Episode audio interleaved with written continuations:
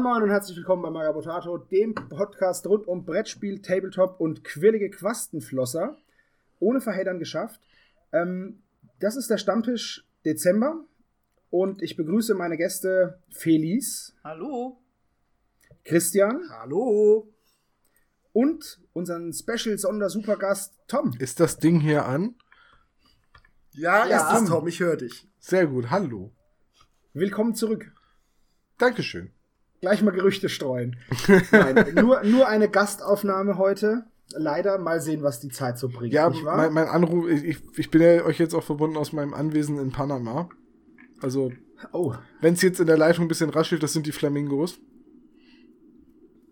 Naja, hoffentlich genießt du die Sonne, Tom. Auf jeden Fall. Ich habe heute mein Auto gewaschen. Was? Ja, wenn ein Deutscher die Sonne genießt, wäscht er doch sein Auto. Ja, stimmt, stimmt. Ist richtig. Das ist das Einzige, was Deutsche machen, wenn die Sonne scheint, Auto waschen. Ja, habe ich heute auch sofort. Ja, okay. Hm, Weihnachten war schlechtes Wetter, jetzt geht's, Sonne scheint, muss das Auto jetzt gewaschen werden. Hast du das echt mit nach Panama genommen? ja, in so, einem, in so einem Container. Warte mal, das ist doch jetzt schon wieder, wir sind doch jetzt schon wieder voll, also Moment. ähm, das geht doch ganz anders. Ach so, ja genau. Ähm, was trinken wir und was malen wir, nicht wahr? Erstmal frohe Weihnachten noch nachträglich. Das wünsche ich auch und, gehabt zu haben. Genau. Oh, wünsche wünsch ich gehabt zu haben. Was ist das für eine, für eine Zeitform? Plusquamperfekt. Ich glaube schon, ne? Ah, schön. Bildungsauftrag erledigt. Hoffentlich kommt jetzt kein Germanist und zerlegt uns, weil wir es voll falsch gemacht haben. Okay. Anscheinend haben wir schon einige, einiges getrunken, so wie sich das anhört. Also zumindest ich bin auch nicht mehr ganz nüchtern. Ähm, aber Christian, was trinkst du denn heute und was malst du?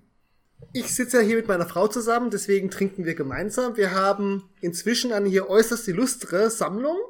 Also, jeder von uns hat erstmal hier ein Wasser vor sich stehen, dann eine schwarze Eule, ein Energy-Drink, den wir uns heute aus unserem schönen Aldi ähm, gekauft haben, der einen gewissen Kultstatus hat, weil die Eulen da drauf sind und in unserem Hobby es manchmal um Eulen geht.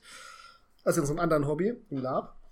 Dann hat jeder von uns hier gerade noch einen Grauburgunder Weißwein vor sich und meinen selbstgemachten Schoko-Kaffee-Sahne-Likör. Malt ihr auch zusammen? Malen tue ich heute oh, diverses. Ich habe viele Sachen zu tuschen. Ich habe noch einige Zombies für unser Projekt für Messe Fudo, an denen ich weitermachen soll. Da muss noch viel Tusche drauf, also kann ich da aber eigentlich weitermalen. Deswegen habe ich hier noch ein paar von meinen Isaurian Senatex Face Squads für Beyond the Gates of Antares. Da will ich einfach mal zeigen, was man aus diesen Figuren noch alles rausholen kann, dass sie nämlich eigentlich sehr cool sind. Rausholen muss, weil sie eigentlich gar nicht so cool sind. Ich finde, verdammt. Ähm, außerdem habe ich hier noch ein paar Modelle für Dropfleet Commander rumliegen, das mich jetzt gerade wieder mehr juckt, nachdem ich ein paar Leute gefunden habe, die es gerade auch interessiert. Und sobald, wenn auf allen Sachen Tusche drauf ist und ich gerade nicht weitermachen kann, habe ich hier noch mein Senor Conejo für Freebooters stehen, den sprintenden Booten. So, ähm, nachdem wir ja jetzt auch schon wissen, was Feli trinkt, was malt sie denn? Willst du das auch sagen oder darf Feli selber? also ich male auch an Zombies rum für Messe von Voodoo und habe hier noch ein paar Freebooters Figuren stehen. Ähm, allerdings weiß ich die Namen gerade nicht mehr. Das ist Guillermo. Bei ihr kann ich den Namen nicht aussprechen. Den kann keiner aussprechen. Und das letzte ist die Anführerin von den Debon. Okay. Diese etwas, diese etwas ähm, strammere. Oh, wie heißt sie? Heißt sie nicht irgendwie Jean-Jacques oder irgendwie so? Ja, irgendwas mit Jan war's. Ja, Aber irgendwie so. Das andere ist die äh, Signora Junachito. Also selbst Werner kann es nicht aussprechen, hat uns mal zugegeben. Finde ich aber gut, dass man dann so einen Namen nimmt. Ist ja top hat er gemeint, wer hat sich diesen blöden Namen ausgedacht? Ja, wer war's denn? Hat er nicht gesagt. Achso. Mir ist neulich erst aufgefallen, dass die Namen der Bruderschaft alle tatsächlich et äh, etwas bedeuten, wenn man sie übersetzt. Das war, war mir nicht geläufig, weil ich die Sprache nicht spreche. Das meiste ist ja italienisch. Gut, okay, also das malst du, Feli. Und du, Tom, äh, trinken und malen? Äh, ich trinke ein Hopfenfänger Rotbier der Bremer Braumanufaktur. Beste Grüße, sponsort mich endlich. Ähm, und ich male an nichts. Oh, toll. Ich sitze hier einfach nur vor meinem Mikro und rede mit euch. keine Lust zu malen oder? einfach- Tatsächlich habe ich ja äh, leichte Rückenprobleme seit dem Sommer und äh, kann nicht lange sitzen und kann deswegen auch nicht malen, weil, beziehungsweise ich habe es komplett äh, verlernt. Also ich habe, glaube ich, seit August vielleicht vier Modelle angemalt und sonst nur ein bisschen Gelände. Also das ist bei mir momentan mit, mit Figuren anmalen nicht weit her. Ja, immerhin seit August vier Modelle, das ist mehr als ich hatte bis zum Advent. Ja, ähm, ich, ich müsste eben, warte, ich habe eine Excel-Datei dieses Jahr geführt. Die ist ein bisschen äh, lückenhaft, aber ich habe ich hab tatsächlich eine Liste gemacht, in der ich immer aufgeschrieben habe, wie viele Figuren ich in welchem Monat bemalt habe. Einfach mal, um zu sehen, was war so die Jahresleistung, auch mal jetzt unabhängig äh, vom, vom Marathon, wo ich es ja äh, im Sommer wieder maßlos übertrieben habe. Ähm, ähm, ähm, ähm, ähm, ähm, wo ist die Liste? Wo ist die Liste? Äh, 305. Das ist definitiv mehr, als ich geschafft habe.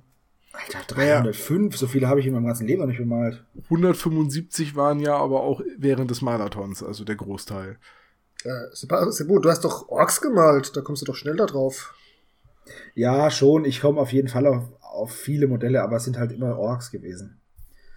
Und ja, okay, gut, zwei Blood Bowl Teams habe ich fertig und aber nicht dieses Jahr, sondern insgesamt. Und von diesen ganzen Spezialistensystemen habe ich immer ein Team komplett fertig. Also von diesem GW-Spezialistensystem von damals. Also ich habe es grob überschlagen, sollte ich nächstes Jahr wieder zum Malen kommen, sollte das wieder gehen, sollte ich mich aufraffen können und mich da wieder einigermaßen dran gewöhnen, könnte es sein, dass ich nächstes Jahr meine tausendste Figur in Angriff nehme. cool. Das ist cool, ja. Also, also so bei so 900 ungefähr müsste ich jetzt so sein, seitdem ich im Hobby bin. Aber äh, hast du die auch alle noch? Nee, äh, da ist ja alleine, sind ja irgendwie ähm, 200 Chaos Space Marines drin in der Liste jetzt, die ich zu Hobby-Beginnzeiten bemalt habe und dann auch wieder verkauft habe. Und äh, da sind knapp 150 äh, Figuren für Bolt Action drin, die ich mittlerweile alle wieder verkauft habe. Und äh, in der Liste, da sind auch diverse Fahrzeuge drin oder Sachen, die ich für Freunde bemalt habe, also die mir von vornherein nicht gehört haben und, und so weiter und so weiter. Aber den, den Großteil der Figuren, also gerade meine erste Armee, die ich komplett fertig hatte, äh, nämlich meine Signara von, von War Machine, die habe ich auch noch, äh, aber die habe ich tatsächlich seit, weiß ich nicht, April oder so nicht mehr ausgepackt. Die stehen halt äh, gut verpackt in einer Kiste auf dem Schrank und, und erfreuen sich ihres Daseins in absoluter Dunkelheit und Kälte. Aber das sind halt auch locker 200 Modelle, die ich fertig bemalt habe. Und dann sagen die Leute immer, War Machine seien Skirmisher. Ja, war war's ja war's mal. ja mal, ja, ja, war's mal. Die Diskussion hatten wir doch schon mal. Hatten wir die? Ach, Ja, im letzten Stammtisch sogar. Oder vorletzten. ach so, ja, nee, da war ich nicht bei. Also, wo du dabei warst, Entschuldigung, ich habe mich ungenau ausgedrückt. Ach so, ja, dann erinnere ich mich nicht dran. Was interessiert mich denn Hey, heute mein ja Geschwätz von gestern? Ja.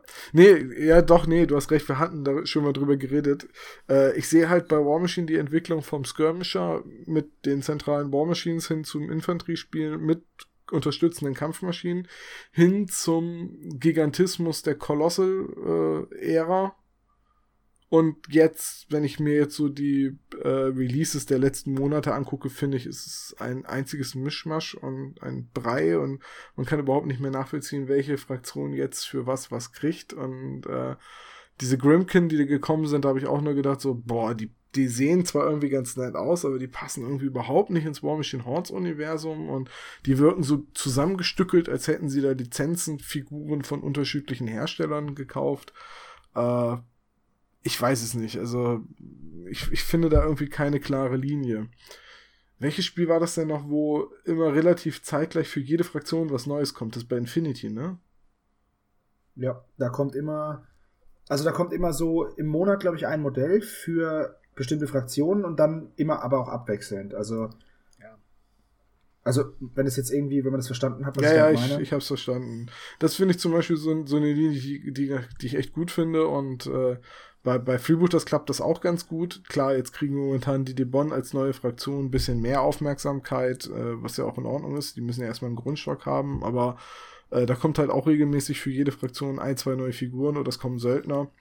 Äh, bei, bei, bei Private Press steige ich da einfach nicht mehr, nicht mehr so richtig durch. Ich habe irgendwie das Gefühl, Sygner kriegt seinen Kram immer zuerst. Das war damals mit den Colossals so und das war, glaube ich, auch mit den Kampfmaschinen, also mit den Battle Engines so und äh, jetzt mit den Neuheiten zur MK3 war es auch so. Äh, aber ansonsten kann ich da keine konsequente Linie sehen. Ja gut, ist auch häufig so. Also, dass für War Machine Sygner einfach die Poster-Fraktion ist, die haben immer zuerst ihre Sachen bekommen. Ganz selten, dass man von einer anderen Fraktion was zuerst war.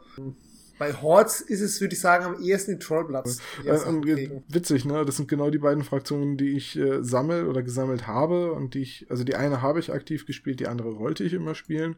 Vielleicht, vielleicht bin ich da auch immer nur den Werbeanzeigen aufs, auf den Leim gegangen und gesagt, oh, schon wieder neue Trolle. Hm, keine Ahnung, vielleicht, ich weiß nicht. Also mich schreckt sowas eher ab, wenn ständig, also es muss schon eine stete Release-Politik sein, finde ich, aber wenn so viele Modelle kommen, dass ich davon erschlagen werde und mich hier noch gar nicht drüber im Klaren sein konnte, also ich habe halt nicht unendlich finanzielle Mittel und deswegen haben wir das früher, oder das mache ich immer noch so, haben wir das früher so gemacht, wir haben Listen geschrieben und haben das dann halt geproxt und haben dann halt ausprobiert, nur die Zeit hast du ja manchmal gar nicht mehr. Da hast du gerade was ausprobiert, dann kommt ein neues Modell, dann sehe, ha, okay, hm, jetzt dann vielleicht doch dieses System nochmal umstellen und dann, das schreckt mich eher davon ab. Ich muss sagen, das ist jetzt, wäre jetzt für mich aber eher der GW-Effekt, wo dann massiv zu einer Fraktion was kommt, während bei War Machine ist immer so ein bisschen, ich sag mal, Getröppel war. Also eigentlich, eigentlich bei Freebooters, wie es Tom gesagt hat, nur ich verfolge es halt bei War Machine auch nicht mehr, gerade so regelmäßig. Und deswegen wundere ich mich manchmal, was ist jetzt schon gekommen. Aber in den Zeiten, wo ich geguckt hatte, sie haben halt geguckt nacheinander, dass sie ihre Sachen abarbeiten. Ab und zu kam halt mal ein neues Modell, ähm, was halt noch nicht irgendwo in einem Buch bekannt war. Und dann hast du gemerkt, okay, das läuft auf das hinaus. Also ich hatte bei War Machine nie das Problem, von Modellen erschlagen zu werden, sondern wirklich auch eher das Problem, okay, das Modell ist bekannt. Ähm, wann erscheint es, damit es äh, sozusagen legal ist für die Turnierspieler?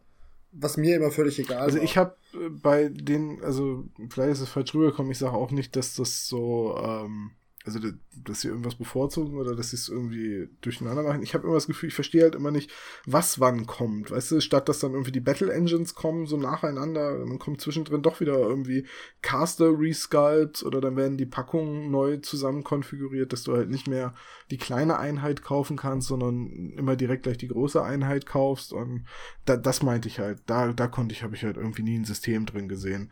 Äh, vielleicht ist da auch gar kein System hinter. Also bei, bei äh, hier bei äh, Warhammer, also bei 40.000, weil Servus gerade angesprochen hat, äh, da hat mich die Veröffentlichungspolitik immer total genervt, weil kommt ein neues Buch, kommt ein neuer Kodex, Dosen.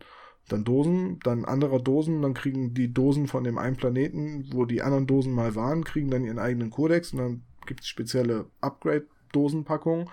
Und äh, dann kommt der neue Codex Orks und dann spielen sie alle Orks und dann kommt die neue imperiale Armee und dann spielen sie alle imperiale Armee und äh, zwischendrin spielt dann irgendjemand immer noch mit einem Necron Codex aus der zweiten Edition, weil der halt irgendwie, ja, hat sich halt nicht verkauft oder warum auch immer. Also äh, in der Hinsicht, und das sind jetzt wieder Geschichten, ne, Opa erzählt von früher vom Krieg, ne, wie das jetzt zu Zeiten der achten Edition äh, bei 40.000 ist, keine Ahnung, da, da könnt ihr mich ein, äh, eines Besseren belehren, äh, denn ich habe 40.000 jetzt seit 2011 oder so nicht mehr aktiv verfolgt. Äh, aber ich weiß, dass mich die äh, Veröffentlichungspolitik damals immer sehr gestört hat. Ja, das war vor allem, ich war als auch ja betroffen. Ich hatte einen dritten Editionskodex und habe aber in der vierten gespielt und habe dann am Anfang der fünften einen neuen Ork-Kodex bekommen. Also ein Kodex für zwei Edi Editionen und du bist halt, das war halt einfach, das war einfach totaler Mist. Der war nicht mehr konkurrenzfähig, der Kodex aus der dritten in der vierten und da kann man natürlich sagen, ja, du hast das falsch gespielt.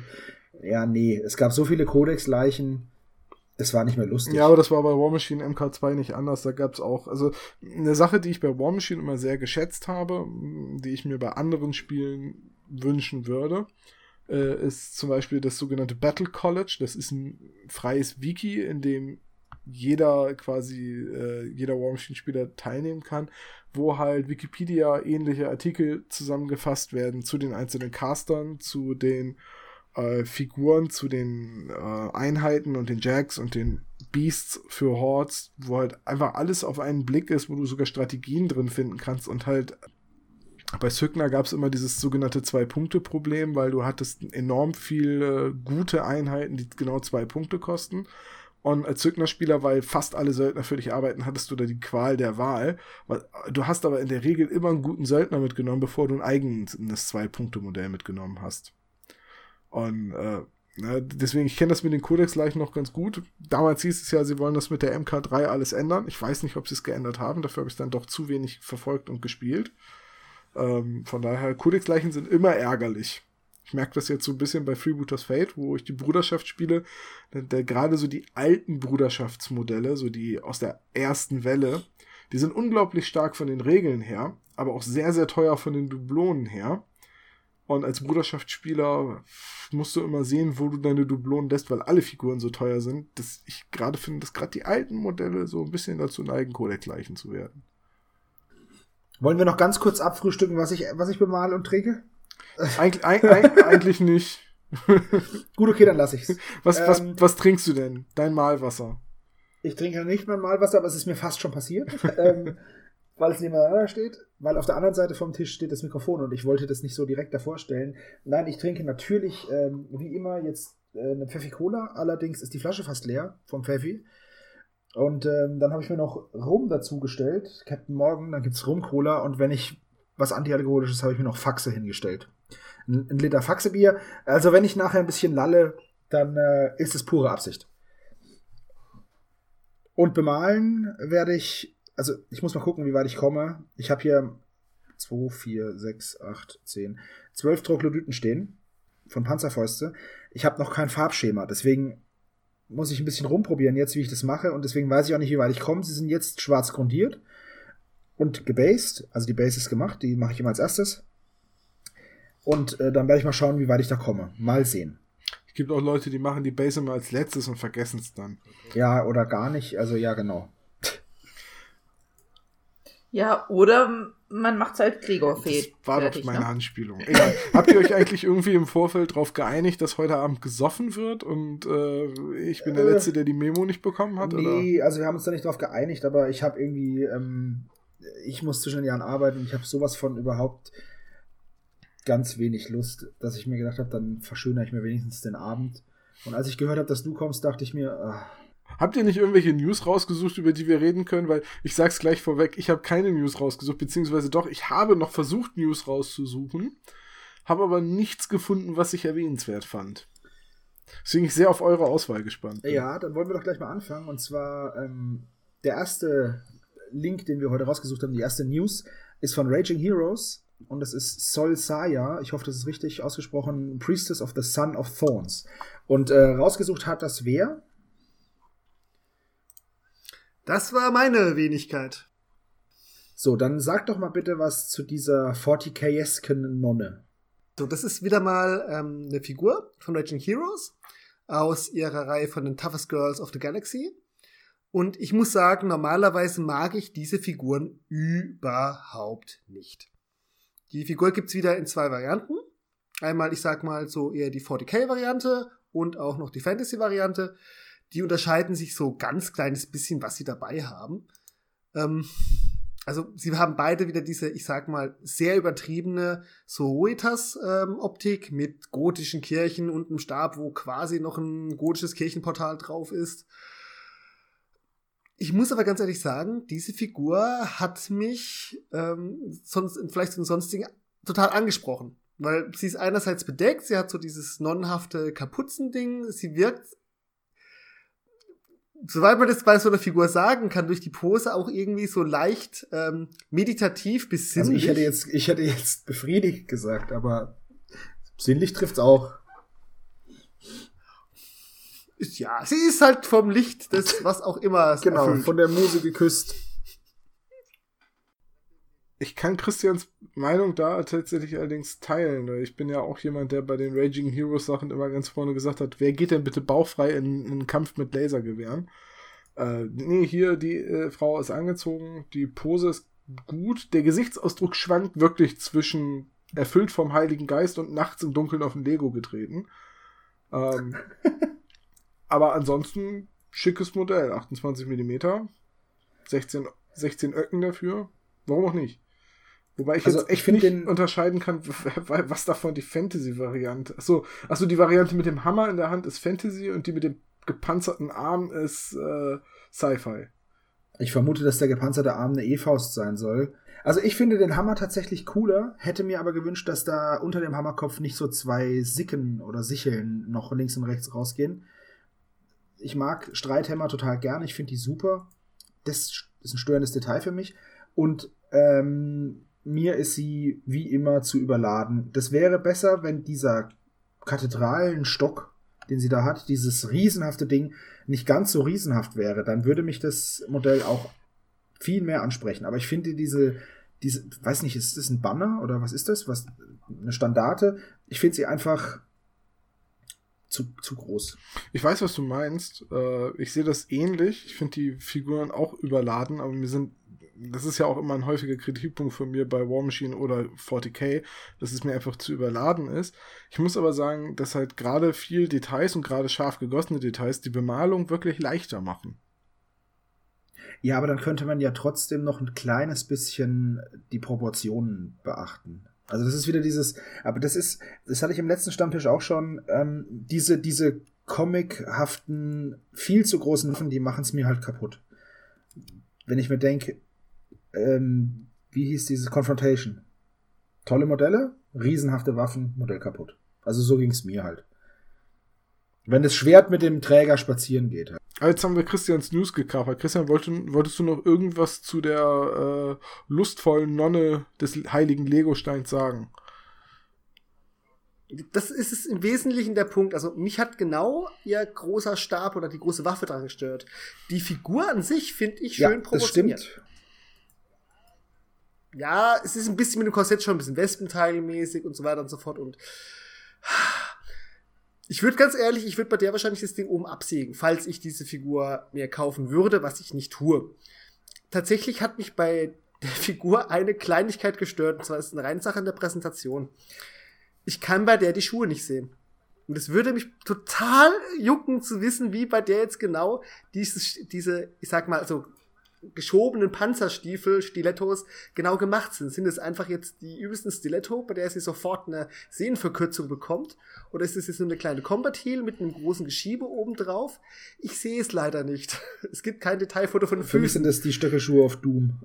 Also, wenn du mal, wenn du auf der Seite guckst von, von, von Raging Heroes, da gibt's glaube ich, noch ein anderes Bild, das ihr nicht in den News hattet. Äh, da sieht man, dass das die Mega-Stilettos of Doom sind. Also, die geht quasi gezwungenermaßen auf Zehenspitzen. Das ist das, was ich mir eigentlich nachgeguckt habe. Danke, ich hab's einfach wirklich nicht gesehen. Ansonsten finde ich halt gerade durch, wie das, die Figur oben gemacht Tatsächlich, ist. Entsch- ähm, Entschuldige, aber tatsächlich sieht es sogar so auf den Bildern so aus, wenn man die ohne Schrift anguckt, als hätte die Frau voll die übelsten Kuhhufe. Ja, den Gedanken hatte ich auch kurz. Und dann war mir, ah nee, das Geschiebe. Das ist wahrscheinlich doch eher eine Dämonette in Nonnenoutfit. Oh. Eine Denonnette. Die Denonette. Wir haben gerade erst angefangen. Es ist Ja, echt, wird ein langer Abend, fürchte ich. ja, ich glaube es fast auch, ey. Hui. Ja. Also ich finde es aber gut, dass wir darüber ein bisschen diskutieren können und das ist sehr ähnlich seht. Für mich war das einfach nur für Toughest Girls of the Galaxy, die mich halt nicht ansprechen, war das für mich zum ersten Mal ein Hingucker, wo ich wirklich hängen blieb und es mir auch genau angeguckt habe und angefangen habe für die du hast die Figur jetzt schon fünfmal fertig beim. Das ist halt eine Figur. Geil! Nein, ich, sie ist halt deutlich an GW angelehnt und das ist halt überhaupt nicht mein System. halt eine Figur. Ja, der Blick ist so. Man kann mehrere Sachen denken. Siehste? Ich hab's doch gesagt. Aber du fühlst dich jetzt nicht als Ehefrau und als Frau von diesem Modell verletzt. Oder falsch dargestellt. Ich fühle mich zumindest nicht davon angesprochen. Gut. Also ich finde diese Pose nicht wirklich vorteilhaft. Aber sie ist jetzt nicht auch abstoßend, wo es ganz andere Figuren gibt. Also wenn ich so ein, wenn ich kämpfen wollen würde, würde ich nicht so ein Outfit tragen wollen. Wobei das ist ja jetzt nicht unbedingt die, die Frontlinientruppe, die irgendwo in der Deckung sitzt oder aufrecht schreiten für den Imperator oder was auch immer durchs Schlachtfeld zieht, sondern das ist der Moralapostel Uh, hinten. Moralapostel, voll gut, doppeldeutig. Haben wir noch was zu der Nonne zu sagen? Nein, ich glaube nicht. So, dann wollen wir mal, weil es ist ja Ende des Jahres und wir sind ja heute nur zu viert, aber unsere Redaktion besteht natürlich aus mehreren äh, Mitgliedern und Fünf. die haben sich auch zu Wort gemeldet. Fünf. Und ähm, jetzt hören wir uns mal den allerersten Einspieler an. Viel Spaß damit. Hallo, Hannes hier. Wenn ihr mich hört, bin ich wahrscheinlich im Urlaub oder vielleicht bin ich auch schon wieder im Lande. Kommt auf an, wie lang die, die Leute sich Zeit lassen, den Podcast zu schneiden. Ich hoffe, ihr hattet ein schönes Weihnachtsfest und wenn er noch kommt, einen schönen Silvester und starten das neue Jahr. Und ich wollte nur mal kurz mein Tabletop-Jahr 2017 Revue passieren lassen. Ich habe es natürlich wieder nicht geschafft, die Menge an Modellen zu bemalen, die ich bemalen wollte. Ich habe 22 geschafft, darauf bin ich auch recht stolz, auch wenn ich mir 60 vorgenommen habe, die ich mir auch wieder für nächstes Jahr vornehme, damit ich irgendwann auch mal dieses Ziel erreichen kann. Für uns bei Magabotato war dieses Jahr ja etwas turbulent. Wir haben ja durchaus ein paar Leute verloren, haben neu dazugekommen, haben die Aufgaben neu verteilt, haben ein bisschen bei den News umstrukturiert, aber wir sind noch lange noch nicht fertig und wir hoffen, dass wir nächstes Jahr nochmal einen großen Schritt machen können und Magabotat auf das nächste Level heben können. So viel kann ich mal verraten. Wenn es nicht funktioniert, hört ihr nichts mehr davon wenn es funktioniert, habt ihr es von mir zuerst gehört. So, das Highlight dieses Jahres für mich waren natürlich wieder die Messen, weil man da Leute treff, trifft, die man unter dem Jahr eigentlich nie treffen kann, weil sie zu weit entfernt wohnen, zum Beispiel in England oder sonst wo. Und es einfach immer schön ist, die zu treffen und mit denen halt zu fachsimpeln oder sonst irgendwie mal eine Runde zu zocken auf einer Messe, oder einfach das Hobby zu leben. Und das wiederum führt mich natürlich wieder zu meinen Vorsätzen fürs neue Jahr, nämlich wieder, wieder mehr zu spielen, mehr zu malen, mehr zu basteln, mehr alles zu machen. Und irgendwann muss es ja mal funktionieren. In diesem Sinne wünsche ich euch auch ein schönes neues Jahr 2018 und wir hören uns bestimmt bald wieder. Ja, kommen wir zur nächsten News, genau. Sehr schön, sehr schön anmoderiert, Feli um, es geht um einen berühmten Archäologen von Stronghold Terrain. Und das ist eine der beiden News, die ich rausgesucht habe für heute Abend. Oh, super cool. Dann lasse ich dir den Vortritt. Ladies first. ja, ich habe ja schon angesungen, warum ich den rausgesucht habe. Ich mag die Filme und er ist gut getroffen. Das sehe ich ganz genauso. Und ähm, ich habe mir überlegt, vielleicht könnte man den für diese Frostgrave andere Kampagne nehmen, die Ghost um die läuft. Ole. ja, eventuell. Sogar eher Piraten als äh, Finde ich schwierig. Eben. Ganz genau, Tom, sehe ich auch so. Außerdem hat er ja einen Revolver, ne? Optisch ist die Figur natürlich ganz, ganz eindeutig äh, Indiana Jones und ist wahrscheinlich für Kongo gedacht. Ähm, hier steht natürlich im, im, Text vom Stronghold Terrain steht halt auch bei, ja, man könnte ihn natürlich auch bei Deadman's Hand benutzen. Ja, ginge bestimmt auch, aber wenn man ihn anguckt, das ist halt einfach Indiana Jones, definitiv. Das ist Jäger des verlorenen Schatzes, das Outfit, das er da am Anfang trägt. Ähm, sogar das Gesicht ist einigermaßen gut getroffen. Also ich finde es tatsächlich immer schwer, ähm, bei unserem Hobby auf einer Detailtiefe zu kneten, wo man dann auch das Gesicht erkennt. Aber ich finde schon, da sieht man Harrison ja, aber, Ford. Ähm, es ist jetzt auch keine neue Idee, eine Figur rauszubringen, die wie äh, Indiana Jones aussieht. Es gibt allein von Reaper, ich glaube, zwei unterschiedliche Modelle in ihrer Figurenrange äh, Chrono-Träger, Chronometer, Chrono-Dings, Chronoscape heißt die, ne? Chronoscape ja. ist, glaube ich, die Reaper-Figurenreihe, äh, die halt Indiana Jones nachempfunden sind. Und ich habe diesen Indiana Jones schon dreimal angemalt. Also, ist eine nette Miniatur. Ich hätte sie tatsächlich gerne, um den berühmten Archäologen neben Major Dick Winters in meine Vitrine zu stellen. Und ansonsten, ja, hübsches Einzelmodell. Also, ich finde Bisschen teuer. Ich finde es richtig, richtig gut getroffen.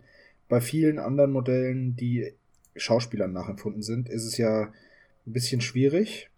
und man sagt, ja, man weiß, was das, was die Idee dahinter war und wer das ist, aber so wirklich getroffen ist es nicht. Und hier, als ich den gesehen habe, dachte ich mir, wow, das ist ja qualitativ echt super, also mir gefällt das super gut.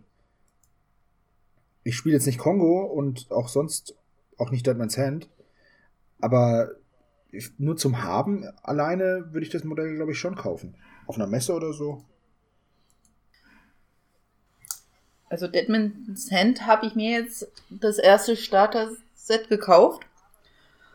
Aber es ist die Frage, zur Bürgerwehr passt der bestimmt nicht. Auch, auch gerade eine Bürgerwehr passt doch alles.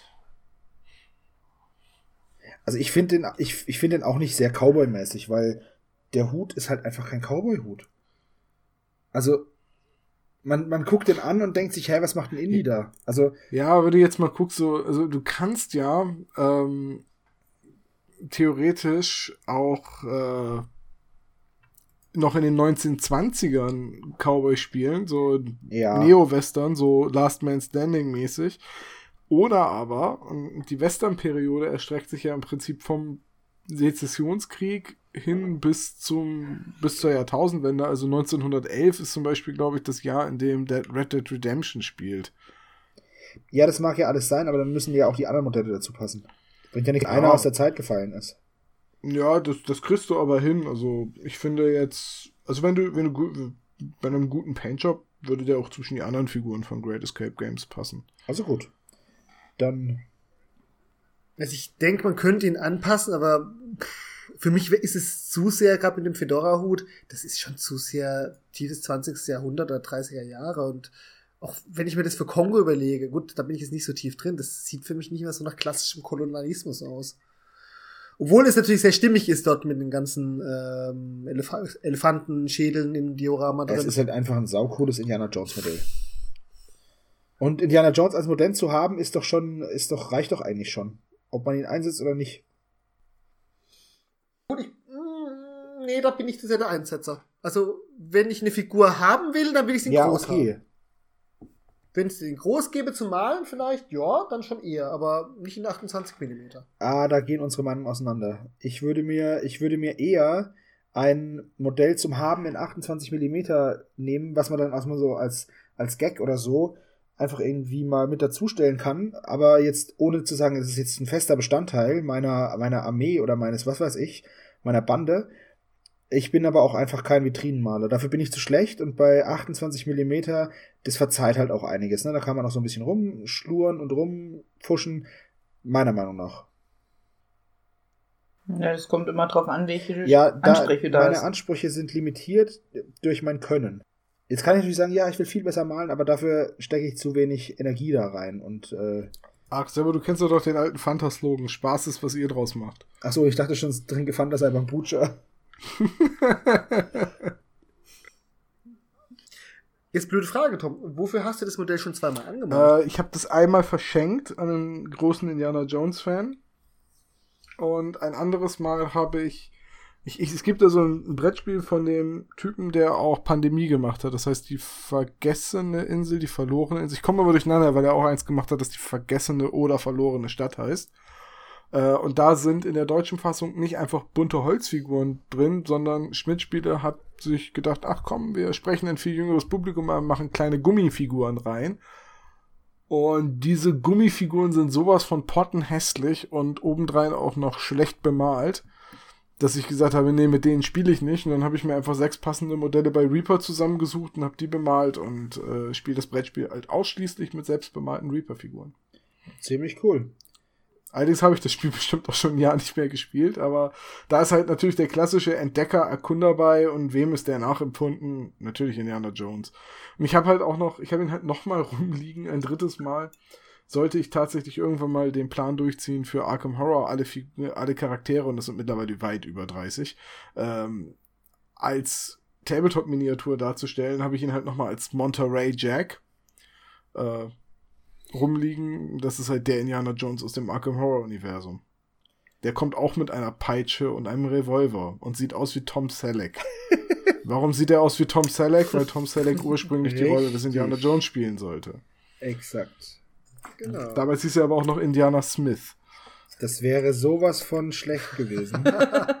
ja, es hätte nicht den, den, äh, ich glaube auch, das hätte tatsächlich einfach nicht diesen Charme gehabt, den Harrison Ford mit seiner gespielten Lustlosigkeit, äh, die er ja schon als Han Solo perfektioniert hat, äh, rübergebracht Ja, hat. das sehe ich auch so. Natürlich kann man nie sagen, was wäre gewesen, wenn, aber ich vermute auch, dass Tom Selleck jetzt nicht so ein Dauerbrenner geworden wäre wie Harrison Ford als. Äh, Mhm. vor allem, ich meine, Tom Selleck hat alles richtig gemacht. Er hat die Rolle in Magnum angenommen und ist damit zu größerem Ruhm geraten, als wenn er jetzt einmal einen Filmhelden spielt. Ich meine, wie ikonisch kann eine Filmfigur schon werden? Guck dir diese Figur Hey, ich an. habe ich hab auch schon fünf verschiedene Magnum PIs bemalt, ja? Nein, habe ich nicht. Es war Sarkasmus. Ah, Bei Indiana Jones ist aber auch so viel on the fly entstanden. Also diese ikonische Ja. Szene mit dem Säbelschwinger, der von Indien schoss, erschossen wird. Ja, die ist entstanden, weil Harrison Ford erkältet war. Und weil Keine sie Bock auf eine Kampfszene verloren hatte. haben, weil es so spät Genau. genau, die hätten die Zeit nicht mehr gehabt. Let's just shoot him. Und dann haben sie nur drauf geschaut. Es ist so großartig. Es ist aber auch wesentlich, es ist halt auch mal eine realistische Reaktion. Also wenn ich an Harrison Fords Stelle, also in die Stelle gewesen wäre, hätte ich es auch gemacht. Der kommt mit dem Messer zur Schießerei. Was für ein Idiot. Also es ist, es ist eine großartig ikonische Szene, weil sie halt einfach auch so. Das ist so eine Szene, die einfach einen Charakter definiert. Ja. Und wenn es eine Sache gibt, die Indiana Jones irgendwie ausmacht, dann ist es einfach, einfach sein Pragmatismus. Und, und diese Szene unterstreicht ihn so wunderschön. Also es ist, man, man, man konnte es quasi nicht besser schreiben. Da, da musste Kommissar Zufall helfen. Finde ich richtig gut geworden, die Szene, ja. Ja, ich glaube, wir sind durch mit äh, Dr. Jones. Meinst du? Ich hätte ganz gerne jetzt noch einen kleinen asiatischen Genau, das wollte ich gerade sagen. Jetzt als, noch- als Greenhorn für meine Deadman Sandbande. Jetzt Short Round und dann wäre alles cool. Und noch so eine kreischende Blondine. Wieso- Auch kreischende Blondinen findet man bestimmt Meint. Das ist einfach irgendwelche Survivor von. Okay, dann hätte ich ganz gerne so eine Blondine, die von der Pose her gerade in einen Erdspalt fällt. Was ist denn das? Und der Erdspalt wird mitgeliefert oder was? So eine riesen Strukturplatte. Ja, ja, auf Wiedersehen, Dr. Schneider. Vielleicht ist ja eine bei den etlichen neuen Fantasy-Modellen dabei, die Darksword Mini Miniatures rausgebracht haben. In diesem Dezember. Das wäre nämlich unsere nächste News. Ja, dann, äh, wer hat die rausgesucht? Ich war es nicht. Okay, Das Christian. war Christian. Was hast, was hast Ja, du dir denn äh, dabei gedacht? Also, erstens, ich mag Dark Sword Miniatures. Mal so ganz grundsätzlich. Ja, ich bin auf die gekommen über ihre Games of Thrones Reihe. Also beziehungsweise die Song of Ice and Fire Reihe, wie ich ja als Booksnob sagen muss. Ähm, aber die haben auch noch viel andere Sachen drin. Von, ich sag's mal, bekannten Cover-Artists von diversen äh, D&D-Romanen oder Fantasy-Romanen haben sie ja einige Sachen drin. Sie haben ihre anthropomorphen Tiere, sie haben ihre Heroik-Sachen, alles schön und gut, da kann man wieder mal reingucken. Das ist so, ja, Darkseid ist für mich immer ein bisschen Reaper in hochwertiger. Sie haben auch ziemlich viel, ziemlich viel Scheiß, ziemlich viele künstlerische Miniaturen, schöne Miniaturen, aber das war das nicht das, was mich diesmal an der SN News gepackt hatte. Und zwar, geh mal bitte gerade zwei Bilder zurück, meine liebe Frau. Hat mich da tatsächlich eine Büste gepackt. So. Ich bin ja jetzt überhaupt kein Büstenmaler. Ich finde es sogar bis zum gewissen Grad manchmal ein bisschen lächerlich, weil ich will die Figur ganz haben, ich will die Figur mit Armen haben und dann die abgeschnittenen ähm, Arme, nur damit ich mich auf Gesicht und Dekolleté und so weiter orientieren kann oder auf Uniform, na, nicht so mein Ding. Jetzt haben sie aber da eine Büste von einer jungen Tiefling-Dame drin. Die ist tatsächlich auch einem bekannten Fantasy-Gemälde nachempfunden. Und ich habe sie vorher schon mal gesehen. Ich weiß nur nicht mehr, ob das jetzt ein Re- Re-Release in einem leicht anderen Maßstab ist, aber die hat mich unglaublich weggehauen. Und das ist so ist für diese Kategorie, ja, vielleicht will ich sie doch mal irgendwann dringend haben und vielleicht doch noch mal gut genug malen, weil mich spricht es unglaublich an. Also sowohl die Miniatur an sich, als auch dann, wenn man in, auf der Seite selber guckt, der Vergleich zum Bild, wo tatsächlich die Figur nochmal einen anderen Charakter hat und auch ein bisschen anders gestaltet ist. Also da, das ist bei Darksword, finde ich mal sehr, sehr lustig. Die haben häufig drei Promo-Paint-Jobs von ihren Figuren drin. Da ist jetzt nur einer, muss ich zugeben, von verschiedenen Künstlern, die diese Figuren sehr unterschiedlich interpretiert haben. Und ich suche immer nach einer Ausrede, bei denen zu bestellen. Das kenne ich. Es halt gibt so. Firmen, da klicke ich mir das immer zusammen, leg's in den Warenkorb und dann sage ich, naja, heute vielleicht dann doch nicht. Ich habe ich hab tatsächlich äh, bei Dark Sword, ich habe eine Figur von denen gekauft. Ich glaube, ich habe das irgendwann schon mal in einem Podcast erzählt, nämlich. Nee, Dann Jamie Lannister, oder? Greyjoy. Und der sollte der Warlord Ah, werden für meine äh. Saga-Armee, meine Wikinger, die ich nach Greyjoy äh, Wappen und so weiter gemalt habe. Und ich hatte damals einfach gehört, ja, die sind ein bisschen größer und dachte, so vielleicht so ein bisschen wie bei Black Scorpion und äh, Great Escape, wenn du sie nebeneinander stellst, fällt es nicht so auf. Die Figuren sind dafür definitiv zu groß. Das sind keine 28 mm Figuren. Der ist anderthalb Köpfe größer gewesen als jeder andere auf seiner Scheißinsel. Also gleichzeitig, die Figur passt da halt einfach überhaupt nicht. Die Figuren sind großartig, vom Detailgrad her. Ich mag auch deren anthropomorphe Tiere, fürchte aber, dass die auch wieder größer sind als andere Hersteller und das ist für mich dann einfach immer der Haken. Da würde ich beim der Skala nachgucken. Also die haben sehr verschiedene Maßstäbe drin. Aber es stimmt schon, gerade bei diesen, ähm, ich weiß nicht, wer die ähm, Song of Ice and Fire modelliert, das sind halt durchgängig alles. Ich verstehe das 35 nicht, warum man-. Wenn man mit einem Spiel rauskommt, mit neuen Miniaturen, warum man nicht den Maßstab schlechthin nimmt. 28 bis 30 oder maximal 32. Warum 35? Ja, die Figuren sind ja für kein Spiel gedacht. Die gibt's, gab's schon seit zehn Jahren, die Figuren. Die sind einfach Sammler Und die lassen sich mit, für mit dem of Ice and 28 Fire. bis 32 mm Maßstab einfach nicht sammeln, richtig? Doch, natürlich. Die würden sich auch im 6 mm Maßstab sammeln lassen, aber da sie nicht in einem Tabletop verwendet werden, beziehungsweise es kein festes Regelwerk gibt. Ich meine, letztendlich ist es, kann- könntest du ja genauso gut fragen, warum sind die Batman-Figuren? Ja, das 35 frage ich mich auch. Ja, weil du weniger, weil du weniger machst und weil du den Comic-Charakter da besser rüberbringen kannst in die Proportionen. Also bei Batman zum Beispiel käme ich gar nicht auf die Idee, da mischen zu wollen. Jetzt so Exoten äh, wie ich, die sagen, oh, ein historisches Tabletop, ich mach mal was komplett anderes damit, äh, die haben dann halt einfach Pech gehabt, wenn sie nicht ihre Lieblingsromanfigur darstellen können. Mit den Figuren. Gibt ja auch noch genug Ja, andere finde ich halt einfach nur Ju- Euron, great Nein, choice. das war jetzt nicht wirklich meine Lieblingsromanfigur, aber ne, von so von den Greyjoys her, ich habe die Bücher, ich habe nicht die Bücher, ich habe nur die Wikis und Fantheorie-Foren gelesen. Äh, von den Büchern her scheint der so mit der interessanteste Greyjoy-Charakter zu sein. Halt ein absolut kranker Arsch und das passt für mich halt als- Anführer in so eine Greyjoy-Armee total rein.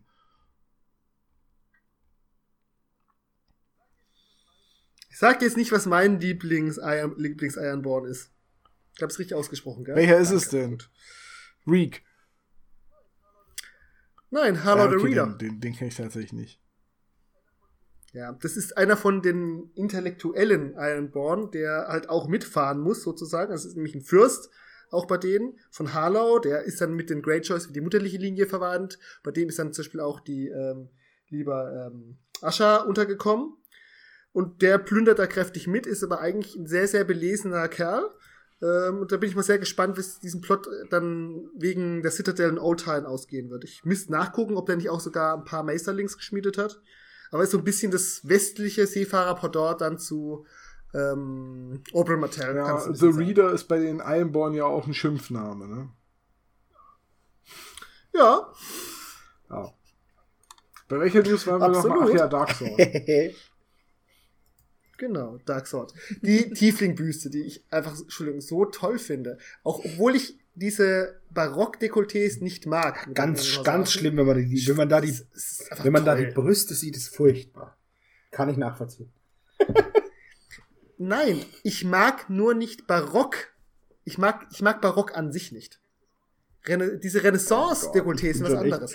Tut mir sehr leid. Gott sei Dank ist Tom dabei. Bitte?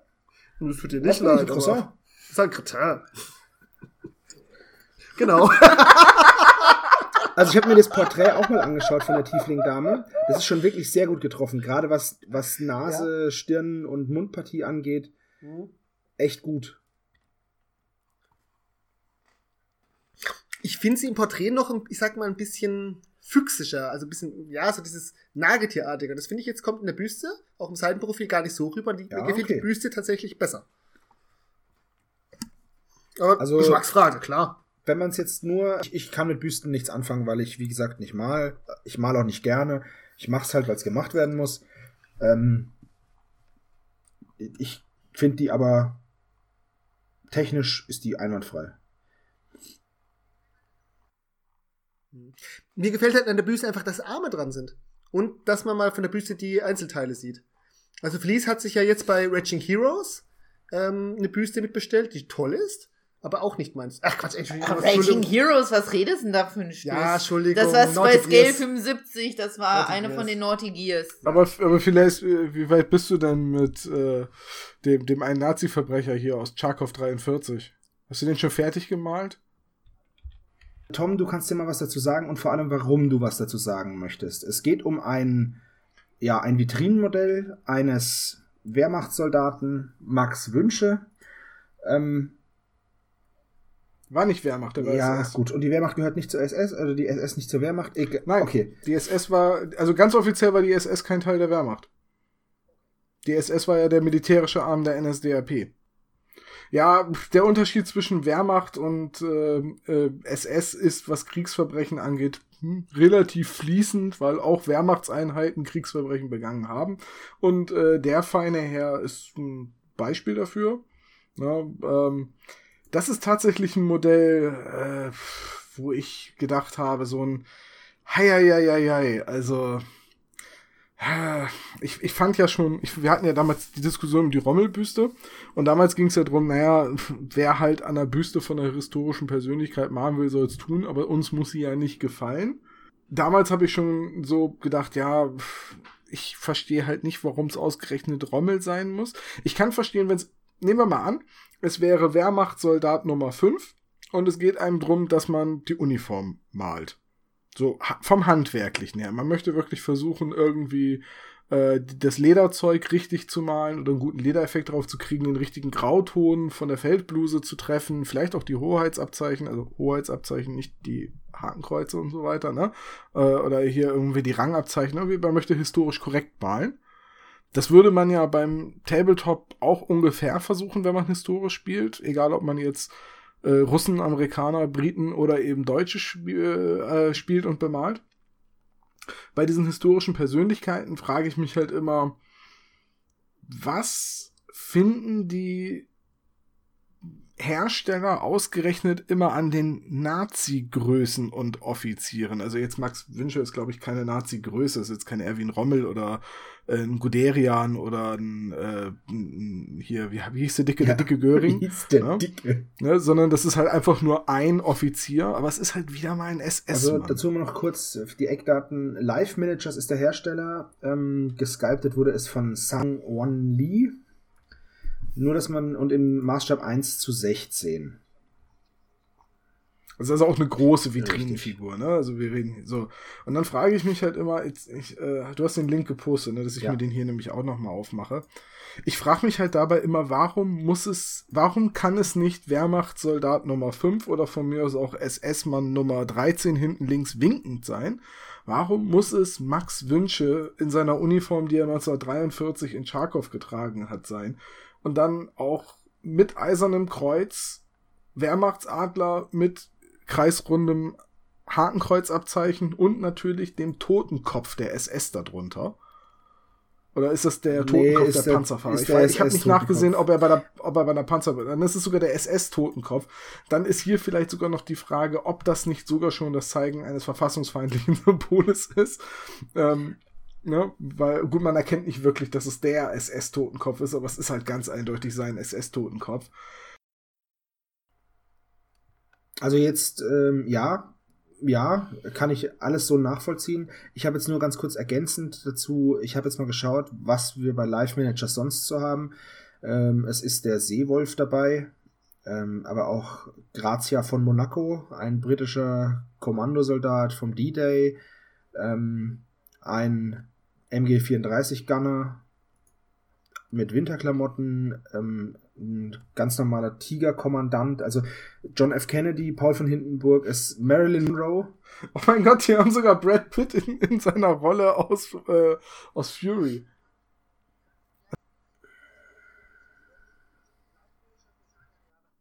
Ja, das war doch die erste Figur, die wir, glaube ich, von denen News hatten. War es das? Also, Live-Manager ist der Südkoreaner.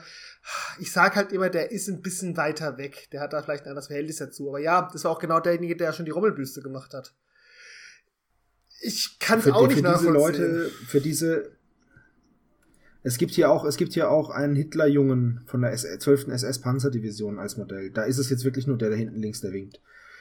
Ähm, es gibt General Douglas MacArthur, es gibt Montgomery ist dabei, Never Surrender Churchill ist dabei, mit Stahlhelm. Also ich, pff. ohne das jetzt verharmlosen zu wollen, weil da gibt's nichts zu verharmlosen. Mhm. Es wird halt komplett alles abgedeckt von denen, ne?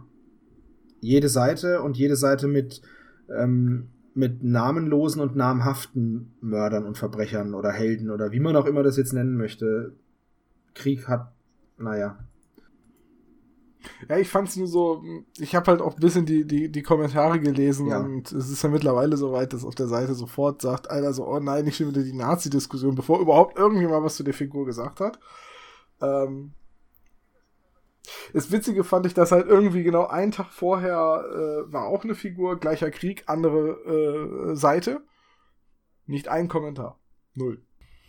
Also ich finde, niemand sollte, sollte dafür verurteilt werden, ähm, wenn er Bolt Action spielt und dann die Deutschen nimmt oder das, das ist jedem selbst überlassen.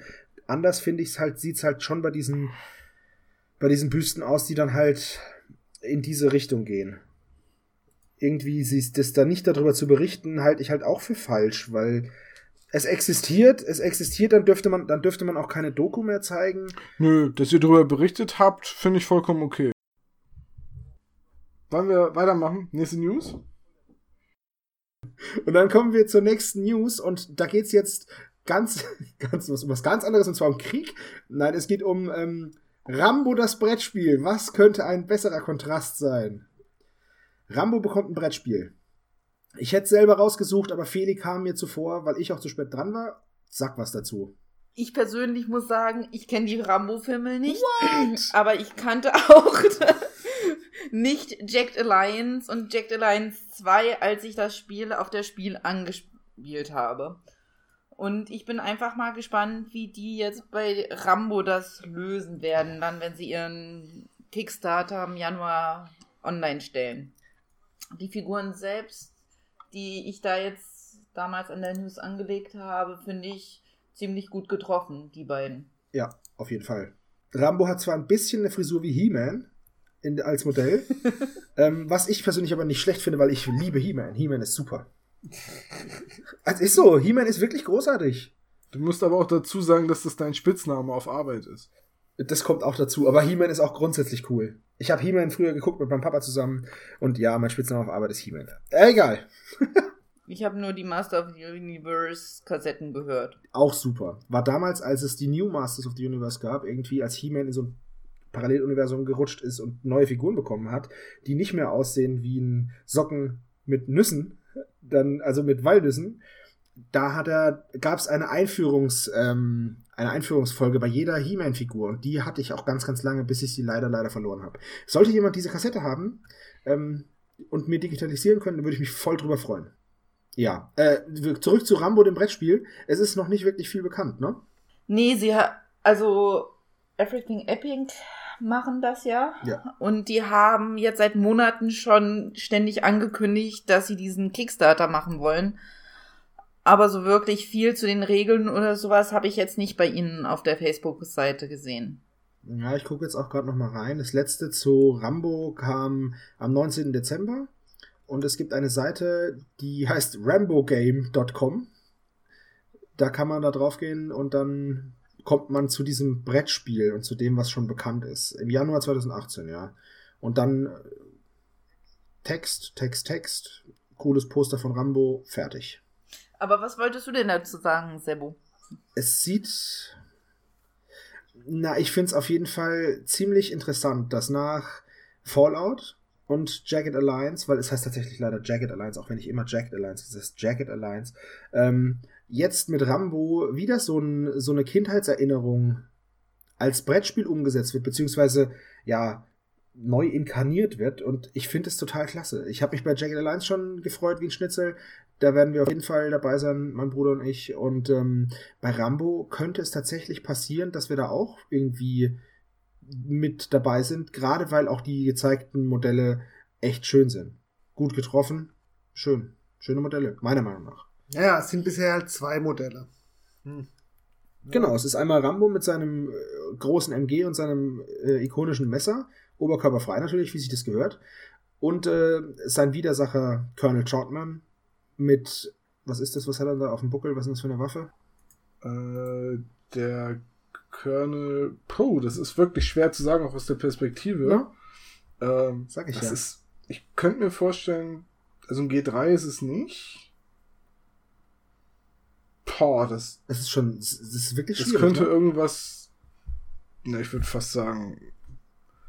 Es muss ja eigentlich eine Waffe sein, die er in Vietnam benutzt hat, aber das ist kein amerikanisches Fabrikat, glaube ich. Kann das sein, dass es irgendwie eine, was Belgisches ist? Hier Fabrik National? Ein Fall, meinst du? Das kann sein, eine Fall, ja. Dafür würde, er- dafür würde er auch sprechen, dass sie, dass sie sehr, sehr gerade ist. Das ganze, die ganze, das ganze Design ist total geradlinig von der Waffe. Aber es könnte, eine, wenn ich mir das jetzt so angucke, es könnte eine Pfahl oder ein Pfahlklon sein, ja. Aber das, dazu passt auch dieses gerade, ka- also dieses gerade längliche Magazin. Genau, ja. Könnte eine oder kann sein, dass es eine Pfahl sein soll. Ich meine, wenn wir jetzt mal von der Zeichnung rüber gucken, wie sie die äh, M1 Handgranate umgesetzt haben. Naja, Ja, jetzt gucken wir mal, dass er das M60 sieht aus wie ein M60, aber übertrieben größer in den Proportionen. ja. das ist wieder so der Fall, wo das Fall. Maschinengewehr mit Rambo spazieren geht. Ja, das ist, äh, ich, ich weiß, die, die, allein die, Pat- der Patronengurt ist halt auch schon richtig massiv. Das sind halt, eigentlich sind es ist ein 50er Barrett-Kaliber, was da dran hängt, aber gut. Ja, aber was hat die M60 762 M- Maschinengewehrmunition? Ja, ne? Ja, ich meine schon. Ich, ich weiß jetzt nicht auswendig. Bitte nicht schlagen, wenn wir das nicht richtig haben. Aber das sieht wirklich aus wie ein 50er Kaliber, die, die Munition, die da dran hängt. Ähm, ich muss sagen, ich, ich teile die Begeisterung nicht. Äh, So eine Überraschung, Tom mäkelt an was. Wahnsinn, ne? Jetzt Es kommt's gibt wieder. Dinge, die ändern sich nie. Erst findest du Nazis blöd, jetzt findest du Rambo blöd. Gibt's überhaupt was, was du magst? Ja. Mag, also hier, ich wünsche mir halt einfach mal eine Brettspielumsetzung von tatsächlich Liebe oder Notting Hill. Alter, Mal gucken, da gibt's schöne Plötzlich. Prinzessin, das Spiel mit dem kleinen Nein, ich möchte das einfach begründen. Also, Oh ich, jetzt ich habe das bei ähm, Jagged Alliance, obwohl ich die nie gespielt habe. Äh, Ich habe die halt rauf und runter gezockt mit meinem Bruder zusammen. ja, ne? eig- eigentlich klingt das auch genau wie ein Spiel für mich, so rundenbasierte Taktik. Genau mein Ding. Ich liebe auch die Neuauflage von XCOM. Ähm, aber ich habe halt das Problem, in Jagged, äh, Jagged Alliance reinzukommen, weil es so alt ist. Es ist sehr sperrig in der Menüführung und wenn du nicht weißt, was du tust und das Handbuch liest. Ne? Aber darum geht's mir nicht. sondern- Aber ich kann bei Jag Jagged Alliance 2 hat vieles einfach verbessert und ist, in meinen Augen, ist es echt komfortabel für die Zeit. für Jetzt die wirklich? Zeit. So, ähm, was, worauf ich aber hinaus will, ist, ich kann bei Jagged Alliance verstehen, warum man ein Brettspiel draus macht. Ich konnte sogar bei Dark Souls noch verstehen, warum man ein Brettspiel draus macht.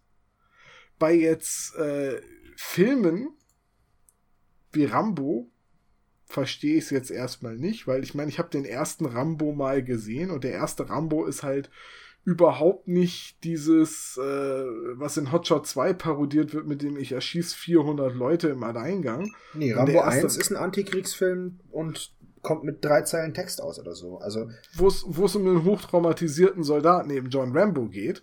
Ne? Und basiert ja auch auf die- einem Buch. Also, so und Rambo 2 und Rambo 3, und gerade Rambo 3, wo er dann am Ende mit nacktem Oberkörper auf dem Pferd reitet und mit den Afghanen zusammen die Russen vertreibt. Oh mein Gott. Rambo Ja, 4 ist noch viel besser.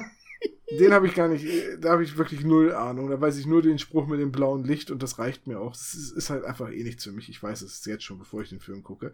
Ähm, und da verstehe ich es nicht und genauso wenig verstehe ich es bei Resident Evil, wie das als Brettspiel funktioniert und auch bei Dark Souls bin ich skeptisch.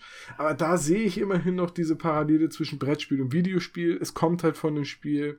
Ich weiß halt einfach nicht, worum soll es denn in Rambo dem Brettspiel gehen? Ja, das ist auch genau mein Punkt. Vor allem, es wirkt für mich halt wieder genauso oh, Rambo 2 mäßig. Dschungel, MG, Dings Naja, klar, dass das nicht Rambo 1 ist. In Rambo 1 rennt er mit, einem- mit einem Teppich als Poncho rum und hat ein Messer und es stirbt eine Person. Daraus kannst du jetzt schlecht ein Spiel machen. Du musst dich dann schon auch das wurde gemacht. Es gibt ein Rambo Lightgun Videospiel, wo man halt äh, im ersten Teil hunderte von Polizisten im Wald erschießt. Okay, aber das macht Was ja halt mal Sinn. original nur das Setting mit Rambo, also den Wald gemeinsam hat.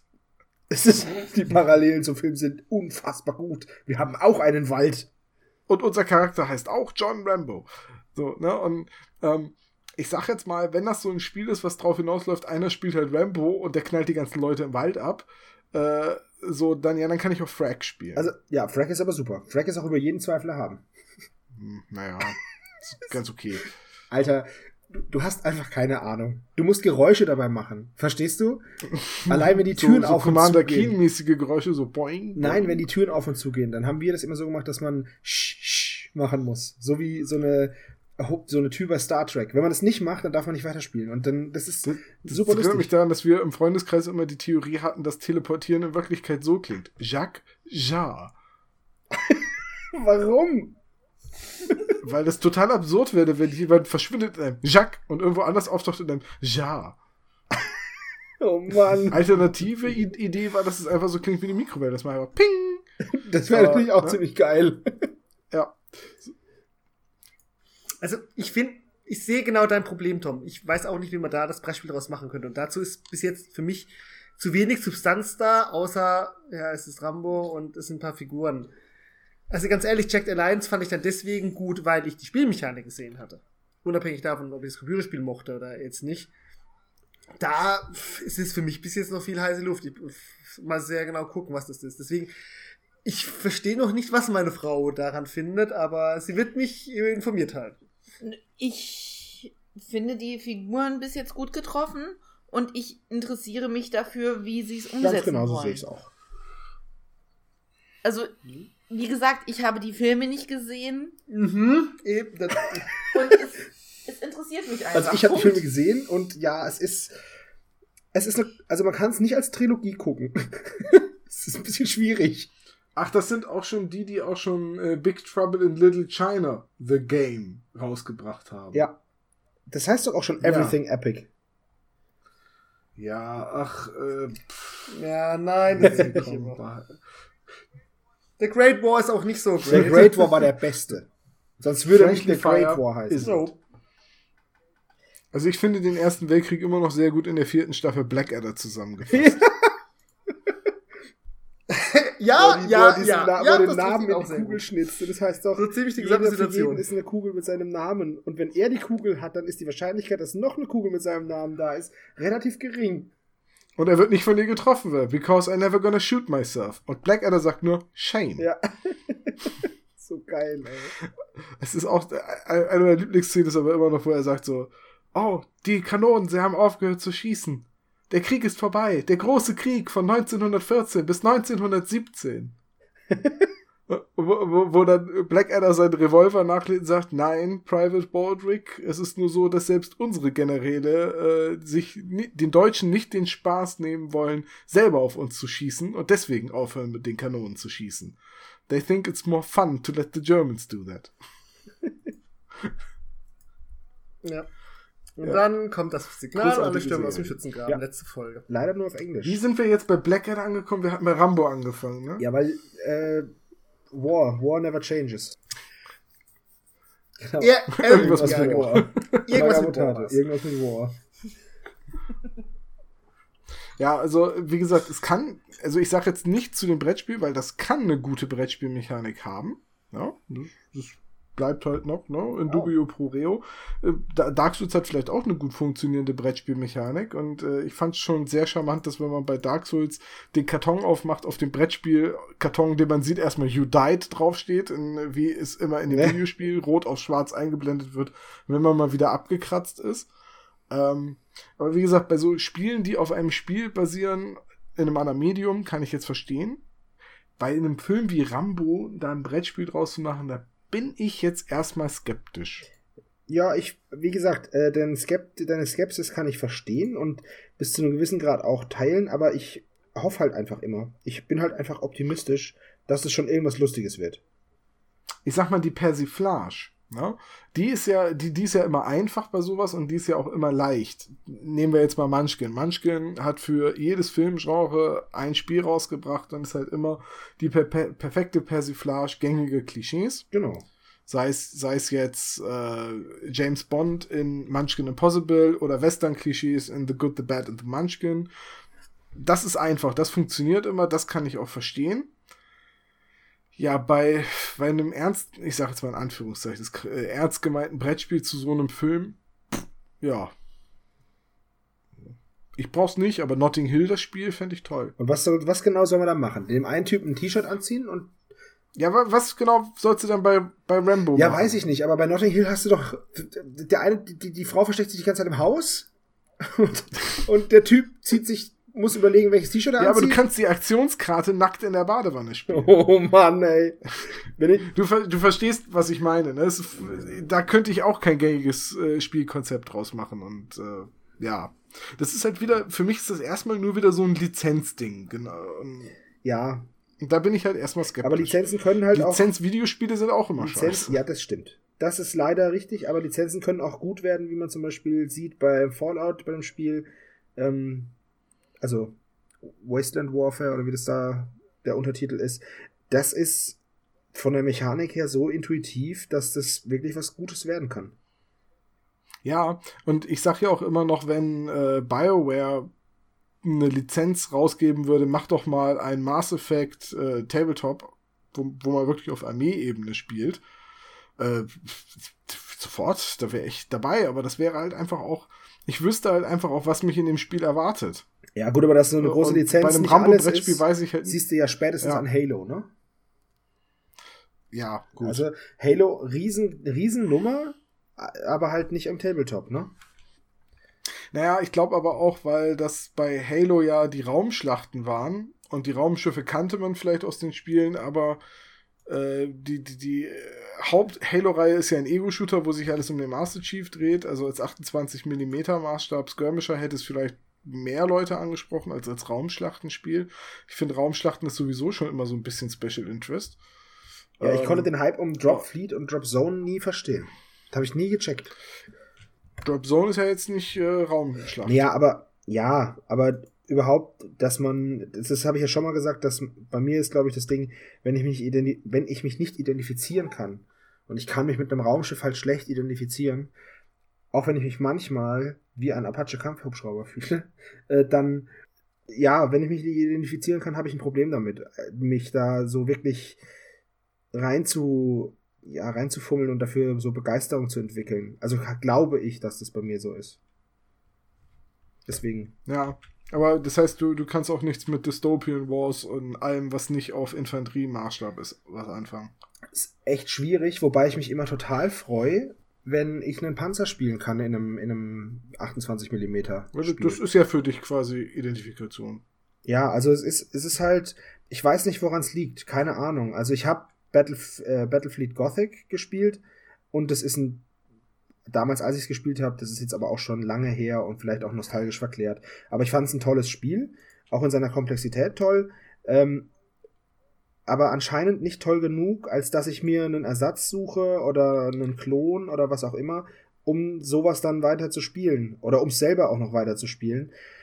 Ich weiß nicht, also ich, ich habe gern einen General, der seine Armee anführt und ich stelle mir gerne vor, weil du bist ja im Endeffekt, bist du ja der General, du schwebst ja über dem Schlachtfeld und bist ja dann der General und vielleicht ist es das bei mir. Oder ich mag halt einfach Männchen lieber als Fahrzeuge, beziehungsweise ähm, so, so Raumschiffe, die dann, ich weiß auch nicht.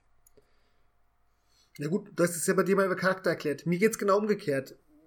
Ich möchte, wenn ich einen General haben möchte, möchte ich, dass er sich wie ein General anfühlt und nicht das super tolle Charaktermodell ist, der die halbe Armee verprügelt, sondern jemand, der hinten ist und mir bestimmte taktische Vorte- Vorteile bringt. Und in der Hinsicht, deswegen schmeckt mir, also weil es halt, ich habe es schon mal gesagt, Drop Zone war halt bis jetzt das erste Spiel, was für mich ansatzweise irgendwie eine moderne Kriegsführung, finde ich, schön abgebildet hat, noch ein paar einfach schöne spielmechanische Kniffe drin hat und den Hintergrund, ja, den kann ich mich schon sehr reinfühlen.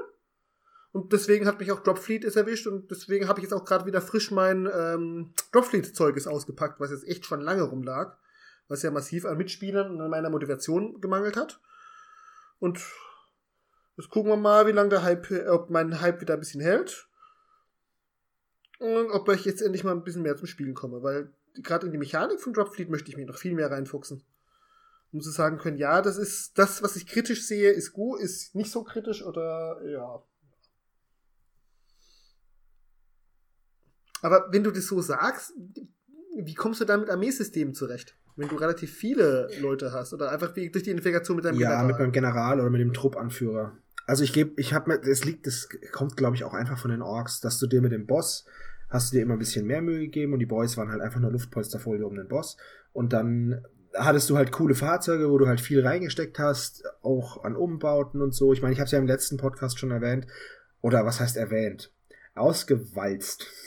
Ich will da jetzt nicht wieder so sehr ähm, ins Detail gehen, aber ich glaube, daher kommt es einfach, dass ich so für diese Special-Modelle, ich meine, ich habe damals meinen Warboss, den habe ich mir kneten lassen. Also den habe ich mir tatsächlich anfertigen lassen, weil mir kein Modell cool genug, groß genug und mächtig genug war und ich unbedingt noch was Cooleres haben wollte als das, was es gibt. Und ja, also ich habe so viele Bosse und Bossmodelle und Anführermodelle, da könntest du, ich habe mir dann habe mir dann schon überlegt, weil mein Warboss so groß war, dass ich normale Bosse als Boys nehme und Warbosse als Bosse und weißt du, so hat sich das dann bei mir immer weiterentwickelt und ich weiß nicht, wo, ich keine Ahnung, ich habe einfach an einer Waffe, ich weiß auch nicht.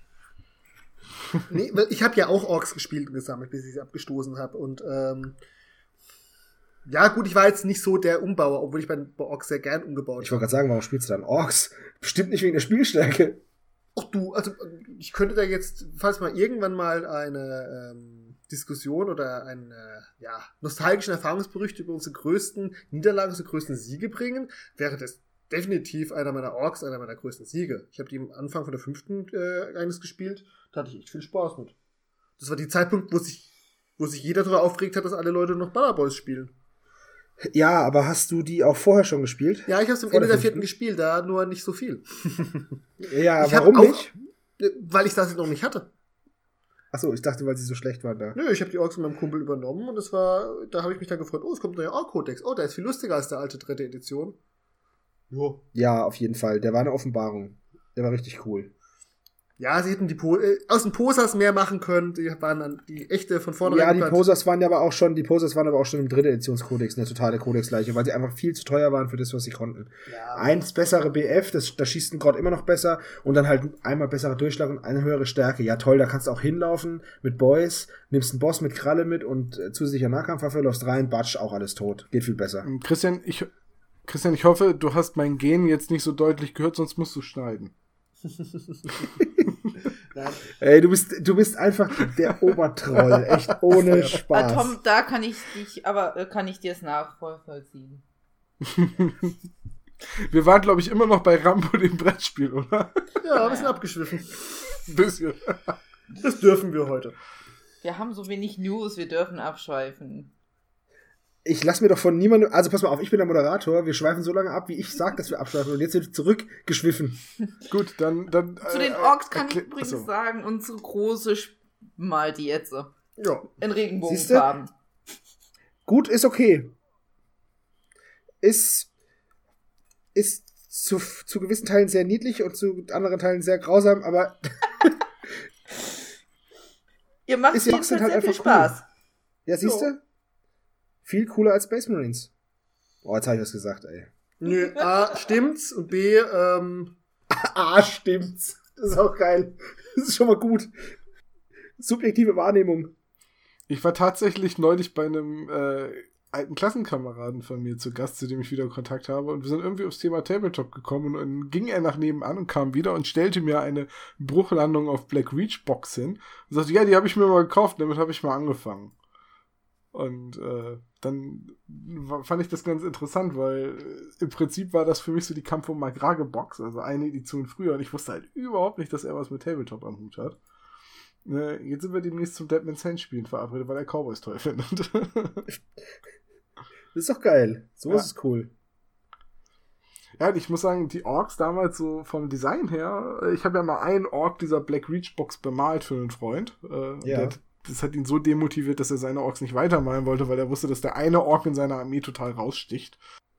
Oh, guck mal, wie toll der Tom ist wieder. Hm. Habt ihr das alle gehört? Ja, komplett das Gegenteil bewirkt von dem, was ich bewirken wollte. Ähm, aber es ist halt, wenn jemand das, die erste Figur anmalt, die sieht halt nicht so aus wie jemand, der es seit acht Jahren macht. Ja, natürlich nicht. Hm. Natürlich. Und ich nicht. möchte nicht sagen, dass ich ein guter Maler bin. Das bin ich nämlich nicht. Ich bin ein sehr fauler Maler. Ich bin, ja, du bist aber, du bist aber nicht voll genug. Du hast immerhin 305 Modelle. Ja, 306. ich mal, ich mal halt viel, aber um es mit Christians Worten zu sagen, der äh, irgendwann mal abschätzig über meine Marathonleistung meinte, ja, es waren Skaven und Untote. Hallo. Das war jetzt nicht abschätzig, aber die Zombies waren schon effektiv und leicht zu malen. Ja, stimmt, ja. Deswegen habe ich auch 16 Stück an einem Nachmittag fertig gehabt.